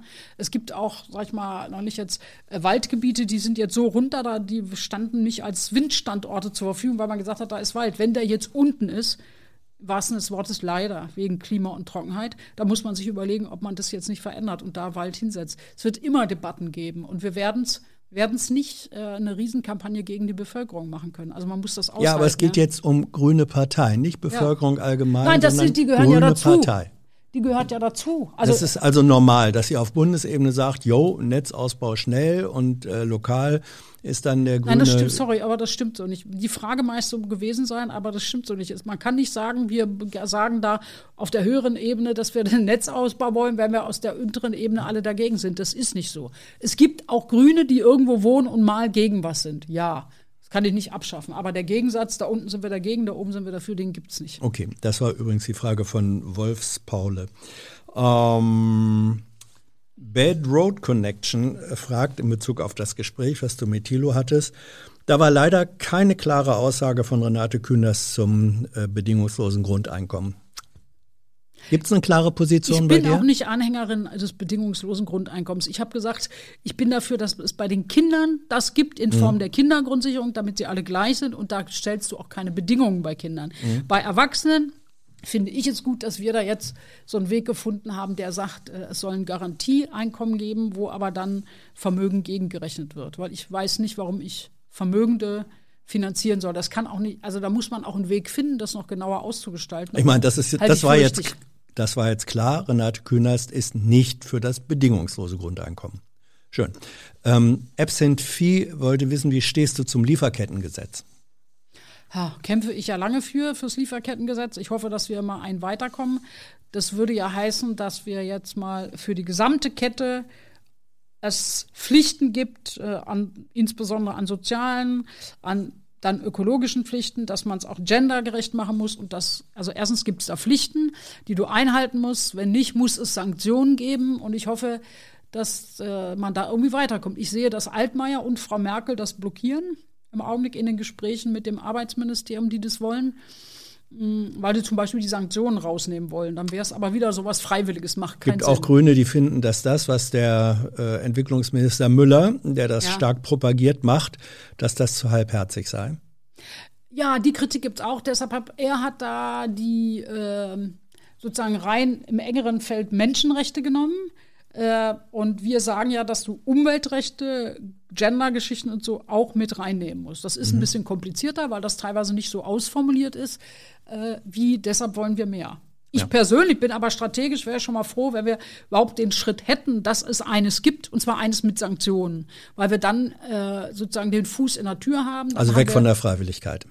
Freiwilligkeit ist gescheitert, die Zeit ist vorbei. Also alles, was wir freiwillig gemacht haben, zuletzt dieses CSA, also Richtlinien, ja, die umgesetzt, ja, und dann sind da nicht mal Standards festgeschrieben. Jeder macht nach einem anderen System seinen Bericht und kein Mensch kann die analysieren, ja. Also Das macht überhaupt gar keinen Sinn. Nein, Pflichten für das heißt übrigens auch, dass du Pflichten hast. Du musst Kontrollen vor Ort machen oder eine, jemanden haben, der kontrolliert und zensiert.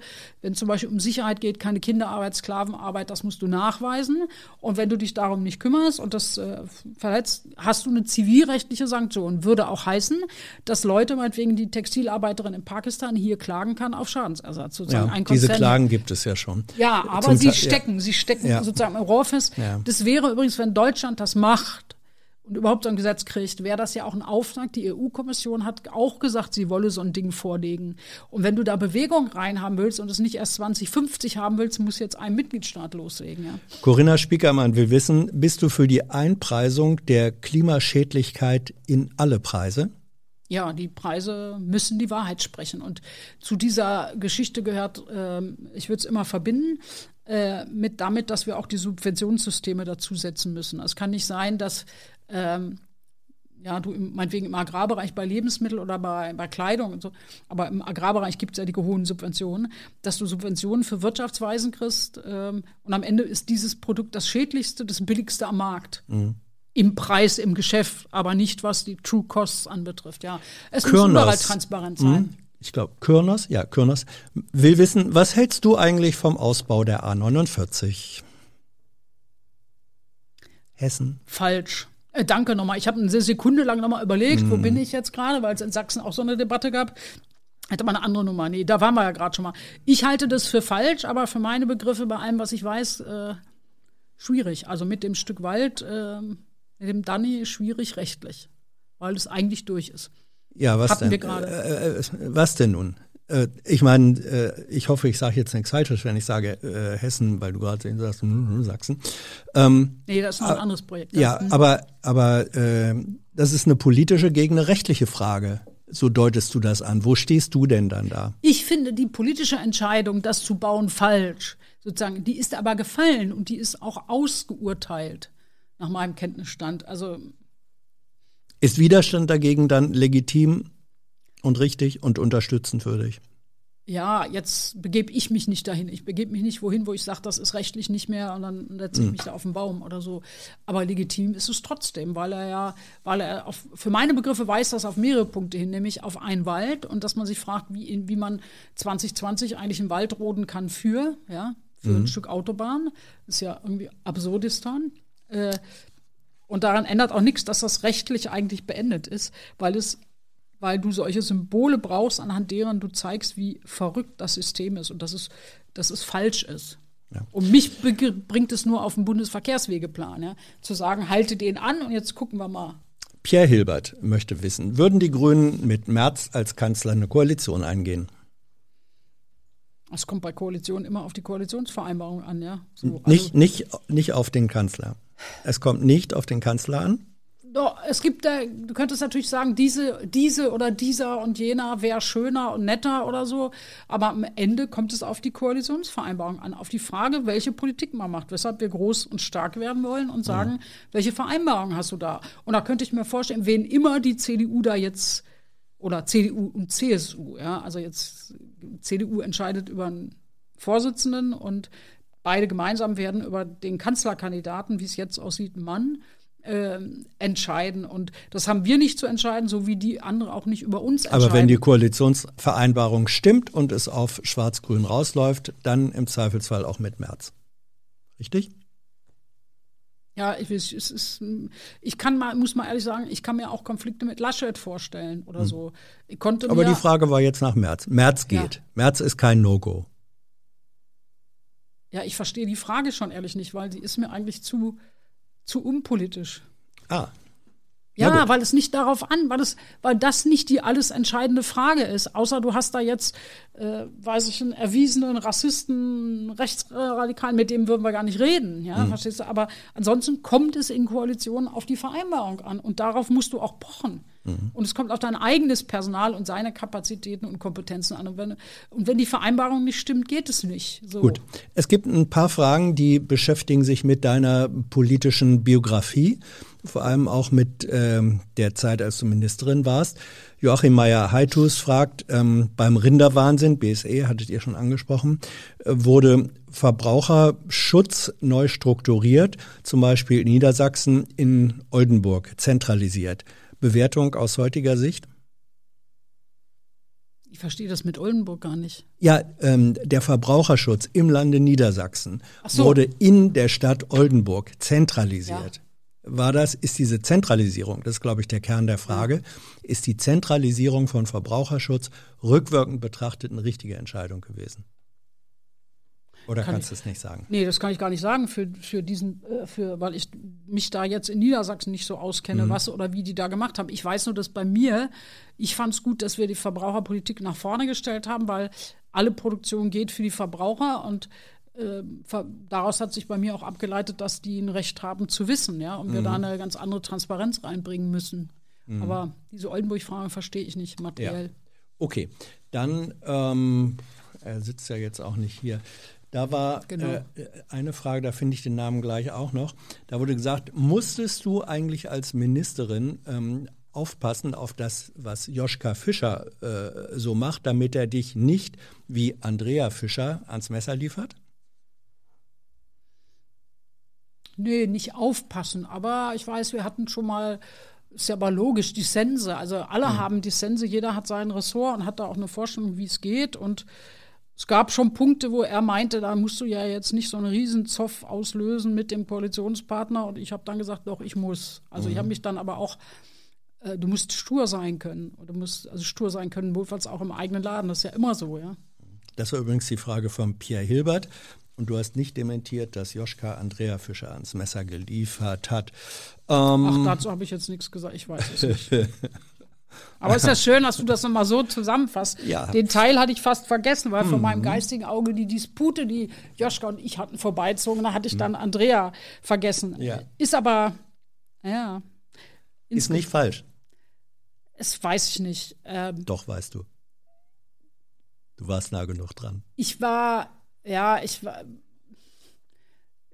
Das geht jetzt auch nicht so, dass du aus dem Nähkästchen plauderst über Ich was. auch plaudere gar nicht. Ich habe, nein, ich habe aber die, nein, ich habe mich aber damals, weil ich Berlinerin war, aus Mhm. der Geschichte rausgehalten. Das hat, hat man Fritz Kuhn gemacht als Parteivorsitzender. Aber ich sag mal, ich weiß eines, dass wir, dass damals, es sind ja zwei Leute dann zurückgetreten Mhm. an dem Tag, äh, das System mit diesem Thema umzugehen, hat nicht wirklich funktioniert. Das muss man auch sagen. Mhm. Wer, ja. war, wer war der oder die Funke. zweite? Ah ja, genau, Karl-Heinz Funke, der Landwirt, der SPD-Landwirtschaftsminister. Dann sind die beiden Ressorts sozusagen zwischen SPD und Grünen anders verteilt Ja. worden. Die SPD hat Gesundheit genommen. Ja. Äh, Nochmal zur, äh, jetzt wird es noch ein bisschen persönlicher. Ähm, Yusu fragt, welches Verhältnis von Rechtsstaat und Meinungsäußerung hast du nach all den Gerichtsprozessen wegen persönlicher Beleidigung? Naja, also ich kann jetzt nicht sagen, dass ich dass mein Verhältnis zum Rechtsstaat oder so sich äh, verschlechtert hatte. Nee, also ich meine, ich habe ja nicht das erste Mal Situationen erlebt, wo ich nicht glücklich war mit der Frage. Wenn ich mal überlege, wie früher äh, Polizeien, äh, Verfassungsschutz auf Landes- und Bundesebene gearbeitet haben, den Rechtsextremismus nicht zu beachten, ist keine Neuerung gewesen, sondern sie waren ganz viel auf dem rechten Auge blind. Sie waren lange und viel auf dem Auge wahrzunehmen, wie Gewalt gegen Frauen ausgeübt wird, blind, ja, und, und, und haben so vieles nicht, also manches und so weiter nicht erkannt und Fehler. Deshalb haben wir immer auch am Verfassungsschutz und anderem rumgemäkelt. Ich bin ja dann, ich, ich für mich bewegt sich das dann immer so, dass ich sage, ich will das verändern. Und ich mache diese ganzen Verfahren ja auch, um auch politisch öffentlich zu zeigen, was da passiert, wie ignorant auch Richterinnen sein können, wie falsch Rechtsprechung ist. Bei Beleidigung wurde was geändert. Mit dem NetzDG ein paar Sachen, da gibt es aber immer noch Fehler. Also, und was ich sehen will, ist, dass, dass eben diese ganze Hufeisengeschichte mal aufhört und man einfach sagt, Extremismus und Terrorismus und Gewaltanwendung ist jenseits des Motivs dahinter immer falsch und immer zu verfolgen. Und je nachdem, wie groß das Problem ist und wo das ist, müssen sich Sicherheitsbehörden darauf ausrichten. Ja. War das jetzt nicht auch eine Form von Hufeisen? Im Grunde, Was? was du jetzt gerade gesagt hast? Nein, also nein. Hufeisen bedeutet ja, Rechtsextremismus ist so schlimm wie Linksextremismus, nicht? Das Mhm. Hufeisen. Und du hast eben gerade gesagt, ja, ähm, man muss doch sehen, äh, Terrorismus und Extremismus, egal, so ungefähr, wo er herkommt, ist gleich schlimm. Das ist doch, Ja, aber weißt du, die Frage ist doch, du musst dir angucken, was ist da, analysieren und dann agieren. Das heißt, äh, also wenn jetzt jemand, ob rechts, links, dick oder dünn oder äh, gewaltbereiter äh, Muslim oder so, ja, diese Islamismus, äh, die einzelne Tat ist immer gleich schlimm. Aber die Menge oder die Struktur ist doch unterschiedlich. Okay. So, so meine ich das. Ja, und das, verstehe. das deshalb dieses ganze Gerede darüber, ach, der, wenn du sagst rechtsextrem, äh, sind 200 Leute ermordet worden seit dem Fall der Mauer in Deutschland von Rechtsextremen und dann sagen sie, das ist jetzt genauso schlimm wie der heute existierende Linksextremismus. Das stimmt aber nicht. Es sind nicht 200 Leute ermordet worden. So meine ich das. Und ja, verstehe ich. Ja. Ähm, äh, äh, Thomas Schönberger fragt nochmal persönlich, wie hat sich im Lauf der Zeit ähm, deine Twitter-Erfahrung verändert und würdest du dich heute nochmal anmelden bei Twitter? Persönlich habe ich mir die Frage eigentlich eher bei Facebook gestellt. Ja, Ah, ja. und mit welcher Ja, Antwort? bei Facebook sage ich ja, ich bin eigentlich nur noch bei Facebook, habe ich lange gesagt, äh, zum Entgeistung einiger Facebook-Vertreterinnen hier. Ähm, ich bin da eigentlich nur noch zu, um zu beobachten, was da losgeht, ja. Und weil ich ja bei Facebook immer sagen wollte, was unternehmt ihr, welchen Rechtsextremismus arbeitet ihr im Raum und so weiter. Äh, ich glaube ja, das Allerschönste wäre, es würde so ein soziales Netzwerk mal europäisch aufgebaut. Das ist extrem spät dafür, aber ich fände es gut. Eines, dass man auch anders einen Rahmen setzt und anders funktioniert. Und im Augenblick habe ich aber, es ist eine Mischung. Es ist eine Chance zu kommunizieren. Wir kommunizieren da untereinander. Ich kommuniziere mit Leuten, wo mir wichtig ist, von denen was zu hören zu bestimmten Dingen. Nicht, weil sie meiner Meinung sind, sondern weil ich sie für kompetent halte in dieser oder jener Frage. Und da, das gibt eine ungeheure Möglichkeit, aber es ist eben auch ein, eine Infrastruktur für Rechtsextremismus und Hass. Ja, meine Trump hat sich in dem, dem Genre bewegt. Äh, es gibt diverse Leute, die das Interesse hatten, den Brexit anzuschieben und es auch das Netz dafür genutzt haben, um Europa zu schwächen. Davon bin ich überzeugt seit vielen Jahren, dass das auch, also da stecken ja auch bis hin zu Hedgefondsmanagern aus den USA und so Leute drin, die Aber ein demokratisches. Europa nicht. Ja, aus einer Mischung. Es gibt für mich einige Teile, die positiv sind und gleichzeitig kämpfe ich dafür, dass die sich nicht mehr Mhm. rausreden können, sondern dass es da rechtlich reguliert wird. Das dringend. Da gibt es dieses DSA, Digital, Digital Services Act auf europäischer Ebene. Das wird ganz erheblich sein für die Regulierung. P. Bauer, was war deine größte politische Niederlage? Die größte, ähm, Mhm. in Berlin nicht mehr Prozente zu haben 2011, als ich als regierende Bürgermeisterin kandidiert habe. War eigentlich auch die Tatsache, dass du Kandidatin geworden bist, in Form von politischer Niederlage, das war am Anfang, glaube ich, nicht deine Wunschvorstellung, dass du Kandidatin wirst, oder? Nee, das war, nee, das habe ich ja dann schon selber entschieden. Ob ich es heute wieder so tun würde, ist eine andere Frage. Aber äh, du, du merkst in solchen Situationen, dass man vielleicht auch viel besser gucken muss, sind alle Teile deiner eigenen Partei bereit, das Projekt zu unterstützen oder fühlen sie sich da irgendwie, hätten sie selber, sie selber lieber gewollt. Du musst dir überlegen, wie das Setting in der Stadt ist. Man hätte sich noch besser vorbereiten müssen auf die Frage, was macht die SPD, die zumindest damals noch viel stärker vernetzt war in der Stadt und teilweise in Gewerkschaften, Betriebsräte rein Sprachregelungen rausgegeben hat, die ich dann überall wiederfand. Also das ist, ähm, da weiß ich für mich selber, bin ich von manchen Leuten schwer enttäuscht und ich weiß heute noch die Namen. Und auf der Magst anderen du Seite. welche nennen? Nee. Dachte Äh, ich mir. aber ich weiß auch, wo ich das besser hätte organisieren müssen. Ja. Ja, äh, da war eine Frage noch und von mir aus wäre das dann die letzte, es sei denn, die Regie sagt, äh, du musst fünf, ja gut, dann einfach, sehr schön, sehr schön, sehr schön. Ähm, da war, pass mal auf, ähm, ich mache erst die Fragen und suche dann den, na, ah nee, Cyrus fragt, strebst du äh, nach der politischen Tätigkeit auch eine Karriere im Lobbyismus unter, und in der Unternehmensberatung an, wie zum Beispiel Joschka Fischer? Nein, tue ich nicht, weil mir das, äh, das entspricht nicht meinem Lebensentwurf. Wie ist Äh, der? Ja, also ich habe jetzt, ich möchte mich gerne, was Demokratie anbetrifft, aber auch Agrar, Ernährungswende, weil das ein noch neben Energie neue, neueres Thema ist, äh, das anders besetzt werden muss. Äh, damit möchte ich mich beschäftigen und äh, eigentlich ist in Corona-Zeiten ein bisschen verrückt, ja. Dann möchte ich eigentlich in meinem Leben mehr Zeit haben zu reisen. Was gerade irgendwie nicht gewollt ist. Und zweiter Punkt ist, dass ich eigentlich dann notfalls im NGO-Kontext oder sonst wie mich mit diesen Lieblingsthemen beschäftigen würde. Da war, äh, weil du sagst, verrückt in Corona-Zeiten auch noch Frage, Namen finde ich gerade nicht, findest du es bedauerlich oder stimmt es eigentlich, dass ähm, in der Corona-Krise überhaupt nicht mehr über äh, Klimaschutz, Umwelt geredet wird? Ist das so? Nein, finde ich nicht. Also jetzt ist natürlich diese dieses Co- Corona-Pandemie setzt uns unter einen Druck, äh, einen enormen Druck, äh, wo schon der Druck darin besteht, dass die Ministerpräsidenten, die eigentlich zuständig sind und nicht die Kanzlerin, ja, aber sie schaffen es nicht, eine Führungsfigur rauszumändeln bei sich. Deshalb brauchen sie die Kanzlerin. Der, also die Mühen, die die haben, das Undenkbare und Unsagbare umzusetzen, beschäftigt natürlich das ganze Land. Und wir alle wollen wissen, ob wir ja, uns auf einen Kontakthaushalt oder Knuddelpersonen konzentrieren sollen oder keine Ahnung was. Ja, das ist, hängt ja natürlich. Aber ich finde, dafür ist eigentlich das Thema Klima noch relativ weit oben. Und ja, äh, und äh, mir fehlt eigentlich in der Finanzierung äh, und Unterstützungsfinanzierung für Industrie fehlt mir eigentlich das Thema Klima. Das ist das, was mich so ein bisschen Als Konditionierung. als Konditionierung mich anstinkt. Also wenn man das mal überlegt mit, ähm, wir geben der Lufthansa Geld, wir geben hier und da Geld, ja, und da müsste man dann eigentlich zum Beispiel die Bedingungen machen. Das hatten wir vorhin mal zu sagen.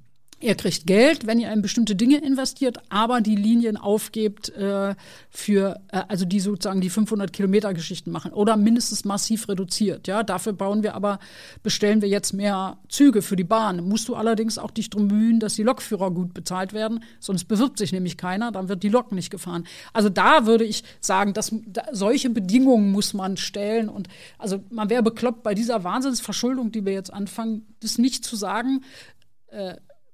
Glaubt, glaubst du ernsthaft, dass in einer schwarz-grünen äh, Regierung ihr als äh, kleiner, vermutlich kleinerer Koalitionspartner, Naja, zwischen 35 Prozent und 20 Prozent.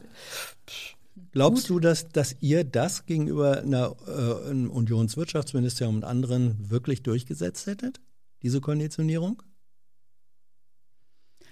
Zumindest in dem einen oder anderen Bereich. Du musst ja halt Nerven behalten. Du musst Nerven haben. Wer glaubt, dass das irgendwie easy wäre, und zwar egal mit wem, ja, mit der CDU und CSU, das ist ja auch schon ein Dreierbündnis quasi, ja, wenn Grüne mit denen koalieren würden, das wird ich sag mal, einfach nicht schwieriger und nicht leichter als damals mit der SPD. Das war auch kein Zuckerschlecken. Hat ja auch viel nicht geklappt. Ja, hat viel nicht geklappt. Und die Dinge, die man gemacht hat, waren aber auch bitter erkämpft. Also ich Mhm. weiß schon noch, also äh, ich weiß schon als, als Haltung für mich damals, dass ich manchmal dachte, so toll, jetzt bin ich eigentlich so abgegessen und stinkig und würde am liebsten irgendjemandem ja, so rütteln und schütteln. Und jetzt muss ich rausgehen und das Ganze verkaufen. Und jetzt habe ich so einen halben Mhm. Da war auch, genau, da war eine Frage, die sich genau darauf be äh. Wie siehst du eigentlich deine eigene Rolle äh, in der Schröder- oder Schröder-Fischer-Regierung, ähm, auch vor allem im Hinblick auf Privatisierung? Ja, ähm, im Nachhinein ist man immer noch klüger und denkt, ach, da hätte ich noch mehr machen sollen und hier noch mehr machen müssen, aber zu dem Zeitpunkt habe ich nicht mehr geschafft. So sag ich mal. Also ich hatte meine Konflikte, die ich gefahren bin und bei bestimmten Geschichten gebremst. Vieles war schon auf dem Weg. Ich bin ja zwei Jahre später gekommen mhm. erst. Ähm, und der, ja, da kannst du immer sagen, da hätte man dies und jenes noch machen müssen. Aber bei ein paar Stellen, ja, an verschiedenen Stellen habe ich mich auch angelegt und war sozusagen die Blockade da. Aber welche? Was, was war deine erfolgreichste Blockade? Na, das weiß ich jetzt nicht. Da müssen wir die Sendung sozusagen noch mal eine Stunde verlängern, bis mir Na, okay. das einfällt. Aber ich, ich habe mich an genug Stellen angelegt. Also wenn ich dann damals zu Steinmeier ins Kanzleramt gebeten wurde, komm mal nach der Kabinettssitzung noch vorbei und mir erzählt wurde, äh, wo man nicht, wo man, we are not amused, weil mhm. oder so, ja, mit dem du dich anlegst, meinetwegen mit der Lebensmittelindustrie und also Geschichten. Ich musste sogar mal mit, mit Manfred Stolpe zusammen essen, mit abends ein Bier trinken, im Sizilienhof äh, mit äh, Medorn, damals Bahnchef, weil ich den auch mit irgendwas, der war aber relativ schnell zu verärgern, ja. Ähm, hatte, also dich ich hatte schon das Gefühl, ich bin immer mal so an den Rändern. Oder wenn Joschka sagte, musst du diesen Konflikt zu Ende fahren, wir haben jetzt so gerade schwierig und so. Also man braucht in solchen Jobs schon wahnsinnig viel Energie, ja. Wahnsinnig. So. Und in Wahrheit ist es dann auch Team. Ich habe immer gesagt, was ich in meinem Leitungsteam mit meinen engsten Leuten zusammen nicht mehr bewältige an Konflikten mit Zeit und Raum. Irgendwann musst du schon, mehr kannst du auch nicht gehen. Ne? Du musst dir immer überlegen, was sind Konflikte, die auch eine Richtung verändern und damit du nicht an kleinen Schrauben rumfummelst und musst Richtungsänderungen versuchen. Die letzte Frage nun wirklich von Dirk Schuldes und sie geht nochmal sehr in die Aktualität. Wie konnte das Infektionsschutzgesetz in solcher Form durch den Bundestag gehen, durch den Bundestag gehen? Ich glaube, die Grünen waren einstimmig dafür. Letzte Woche. Mhm. Ja, ich halte das Infektionsschutzgesetz von letzter Woche für eine Verbesserung. Warum? Weil ähm, wir einen, so einen Paragraphen 28a hatten, der quasi für eine Pandemie gar nicht gemacht war. Ja? Und wir haben ja gemerkt, dass äh, Begründung, auch schlechte Begründung von Ländermaßnahmen vor den Gerichten an verschiedenen Stellen, nicht überall. Manche haben es durchgehen lassen, andere Gerichte haben gesagt, no, wird aufgehoben. Das geht ja so nicht weiter. Und jetzt haben wir quasi rechtlich was nochmal klargestellt, dass überhaupt die Pandemie und die epidemiologische Lage nationaler Tragweite ausgerufen werden muss, hatten wir schon vorher. Nur dann treten die Maßnahmen in Kraft. Jetzt haben wir mit diesem Gesetz den Zweck des Gesetzes beschrieben, ja, sozusagen die Gesundheit und die Funktionsfähigkeit des Gesundheitssystems. Das meint vor allem Krankenhäuser und so und diese Intensivbehandlung. Das sind die beiden Gründe. Nur damit und mit Maßnahmen, die das auch bewirken können, kannst du also vor Gericht ja, Bestand gleich, haben. Gleichwohl habt und, ihr, wird mit dem Gesetz ja. ja doch der Ministerialbürokratien und anderen untergeordneten ja. Bürokratien verstärkt die Möglichkeit gegeben, über Verordnungen sozusagen Regierungshandeln zu machen. Ja, aber weißt du, eine Verordnung ist ja an sich nicht schlecht, sondern du musst dir überlegen, mit welchem Thema hast du zu tun und musst es einschränzen. Also wir machen die epidemiologische Lage nationaler Tragweise. Erst dann. Als Bundestag. Kommt, als Bundestag. Erst dann darf dürfen die überhaupt was. Wenn wir da nicht mehrheitlich Ja sagen, und das wird ja öffentlich diskutiert und das muss, äh, das macht ja auch ein Bundestag nicht einfach so, ja, sonst kommen die da gar nicht hin. Aber ab dann dürfen sie ziemlich viel. Ab dann dürfen sie ziemlich viel, ja, aber sie dürfen doch Sachen immer, sie ich muss das aber so sagen, also dass jede Einzelmaßnahme der Bundestag beschließt, würde ich jetzt auch für kurios halten, weil weil äh, du musst ja auch eine bestimmte Reaktionsfähigkeit haben. Wir sagen, was ist der Zweck des Gesetzes? Wir haben jetzt vorgeschrieben, jede Verordnung, die einschränkt, Grundrechte einschränkt, darf nur vier Wochen alt werden. Das heißt, in dem Zeit, also das heißt, wir zwingen damit die Regierung auch spätestens alle vier Wochen wieder den öffentlichen Diskurs anzufangen, was wir auch diskutieren können als Bundestag für die nächste Zeit. Also wir haben da ein paar Dinge eingesetzt. Es gibt ein paar Sachen, die mir fehlen. Welche? Es gibt also zwei große. Erstens wollen wir einen Pandemierat haben, mehrere Wissenschaften zusammen in einem öffentlich tagenden Pandemierat und nicht nur Regierung holt sich hier und da Wissenschaftler. Schön, dass Drosten Podcasts macht, ja, sind immer sehr lehrreich, aber wir wollen das institutionalisieren. Und der zweite Punkt ist zum Beispiel. Sollen da auch sogenannte skeptische Wissenschaftler rein? Ja, natürlich. Es muss die Mischung rein. Es muss auch, und zwar nicht nur Virologen, sondern auch ganz andere Wissenschaften. Du musst auch Leute, die sich mit Kindern und psychischen Situationen auskennen, die auch sagen, überlegt euch mal, ob das bisschen Wirkung im Verhältnis zu der Belastung, dass, dass Leuten ganze Jahre fehlen oder zur Frage, können Kinder das überhaupt praktizieren, ja, sozusagen, so eine bestimmte Maßnahme oder so, dass das alles drin ist und aus dieser Geschichte, so wie wir im Bundestag ja auch unter verschiedenen Blickwinkeln diskutieren, kriegst du die bestmögliche Beratung, indem Mhm. du ja Wirkung, Umsetzung und virologische Sachen miteinander verbindest. Mhm. Das Zweite, der, was dir Der fehlt? zweite Punkt ist der ganz große Entschädigungspunkt. Wir haben am Ende noch sind wir ihnen auf den Nerv gegangen, weil sie haben nämlich Freizeit mit Kultur zusammengebunden. Wir haben gesagt, no, das sind zwei unterschiedliche Dinge. Die müssen auch eigenständig begründet werden. Sie sind jetzt in unterschiedlichen Regeln. Und wir wollen eigentlich daran andocken, das fehlt noch Entschädigungsregeln. Entschädigungsregeln, die auch zu diesen Strukturen passen. Also Selbstständige oder gerade im Kulturbereich Leute, äh, wer ein festes Engagement hat oder einen festen Vertrag, der ist ja jetzt anders dran als äh, jemand, der einfach von einzelnen Aufträgen äh, lebt. Der kommt auch mit 5000 Euro nicht klar, ja, sozusagen mit Wiedereinstiegsding auf Monate umgerechnet. Da hast du auch nur 400, 500 Euro im Monat, in den nächsten Monaten. Dieser Entschädigungsbereich fehlt noch und da bleiben wir jetzt dran. Dieses ist ein ich begreife das als Ding, das hat ein paar Rahmen gesetzt, ja. Es ist besser als vorher. Es hat mehr Beschränkungen der Exekutive als vorher, zum Beispiel mit zeitlichen Befristungen und Ziel der Verordnung und so. Und äh, jetzt ist das Geschäft aber nicht zu Ende. Wir werden das weitermachen. Du musst Und dass das- es so durchgepeitscht wurde? ja, ist auch Mist. Auch Mist. Aber ich sag mal, ich habe auch andere Sachen schon erlebt in Krisenfällen. Ich habe als Ministerin auch schon bei BSE und sonst viel Dinge durchgepeitscht, ja, weil ich gesagt habe, das ist jetzt nötig, da kann ich nie acht Wochen warten. Und hier ist sozusagen in einem Zeitpunkt, wo wir auf 20.000 sind, Neuinfektionen festgestellt. Das sind ja nur die durch Tests festgestellten Neuinfektionen. Wenn du dir überlegst, das würde sich in vier, fünf Tagen verdoppeln, kannst du dir ausrechnen, dass du nach ein, zwei Wochen alle Intensivbetten dicht hast und wahrscheinlich weniger als heute verfügbar sind, weil das Krankenhauspersonal auch erkrankt ist, ja. Und da selber im Bett liegt, sozusagen, ja. Wenn du da die Situation vor dir hast und siehst, dass es total zerfasert, nicht mehr durchschaubar ist und dass die Gerichte hier und da teilweise so entscheiden müssen, weil das die Gesetzesgrundlage dafür nicht ist. Und die sagen, wieso, da ist ja nicht mal ein Gesetz, der dieses Kriterium ausführt. Da kann ich auch nicht sagen, dass du auf der Grundlage eine Verordnung erlässt. Insofern musste man jetzt eine bestimmte Sache so machen. Wir haben da lang, sehr, sehr lange und intensiv äh, drüber diskutiert in der Fraktion. Und ich sage, das ist für mich nicht der Endpunkt, sondern ein notwendiger Zwischenschritt. Und das Tragische daran ist, wir hatten das vorhin mit Thilo Jung an anderen Themen auch. Als Politikerin kann ich keinen Testlauf machen. Ich bin nicht im Labor, ja, sozusagen, wo ich sage, na, gucke ich mal. Ich muss mir jetzt überlegen, kann ich heute verantworten? Andere werden das richten, politisch sozusagen. Was muss und kann ich heute verantworten? Und das ist das Minimum, was sein muss. Und ich bin überzeugt davon, dass wir überschaubare, machbare, verlässliche Regeln haben müssen, weil, weil ansonsten auch bei uns das System kollabiert. Das will ich aber nicht erleben. Renate, Dankeschön. Danke für eure Fragen, die diese Nachspielzeit äh, oder dritte Halbzeit, wenn man so will, äh, ermöglicht haben. Und ihr wisst, dieses Format, dieses Programm, diesen Kanal gibt es nur, weil ihr ihn unterstützt. In diesem Sinne, macht weiter so. Dankeschön.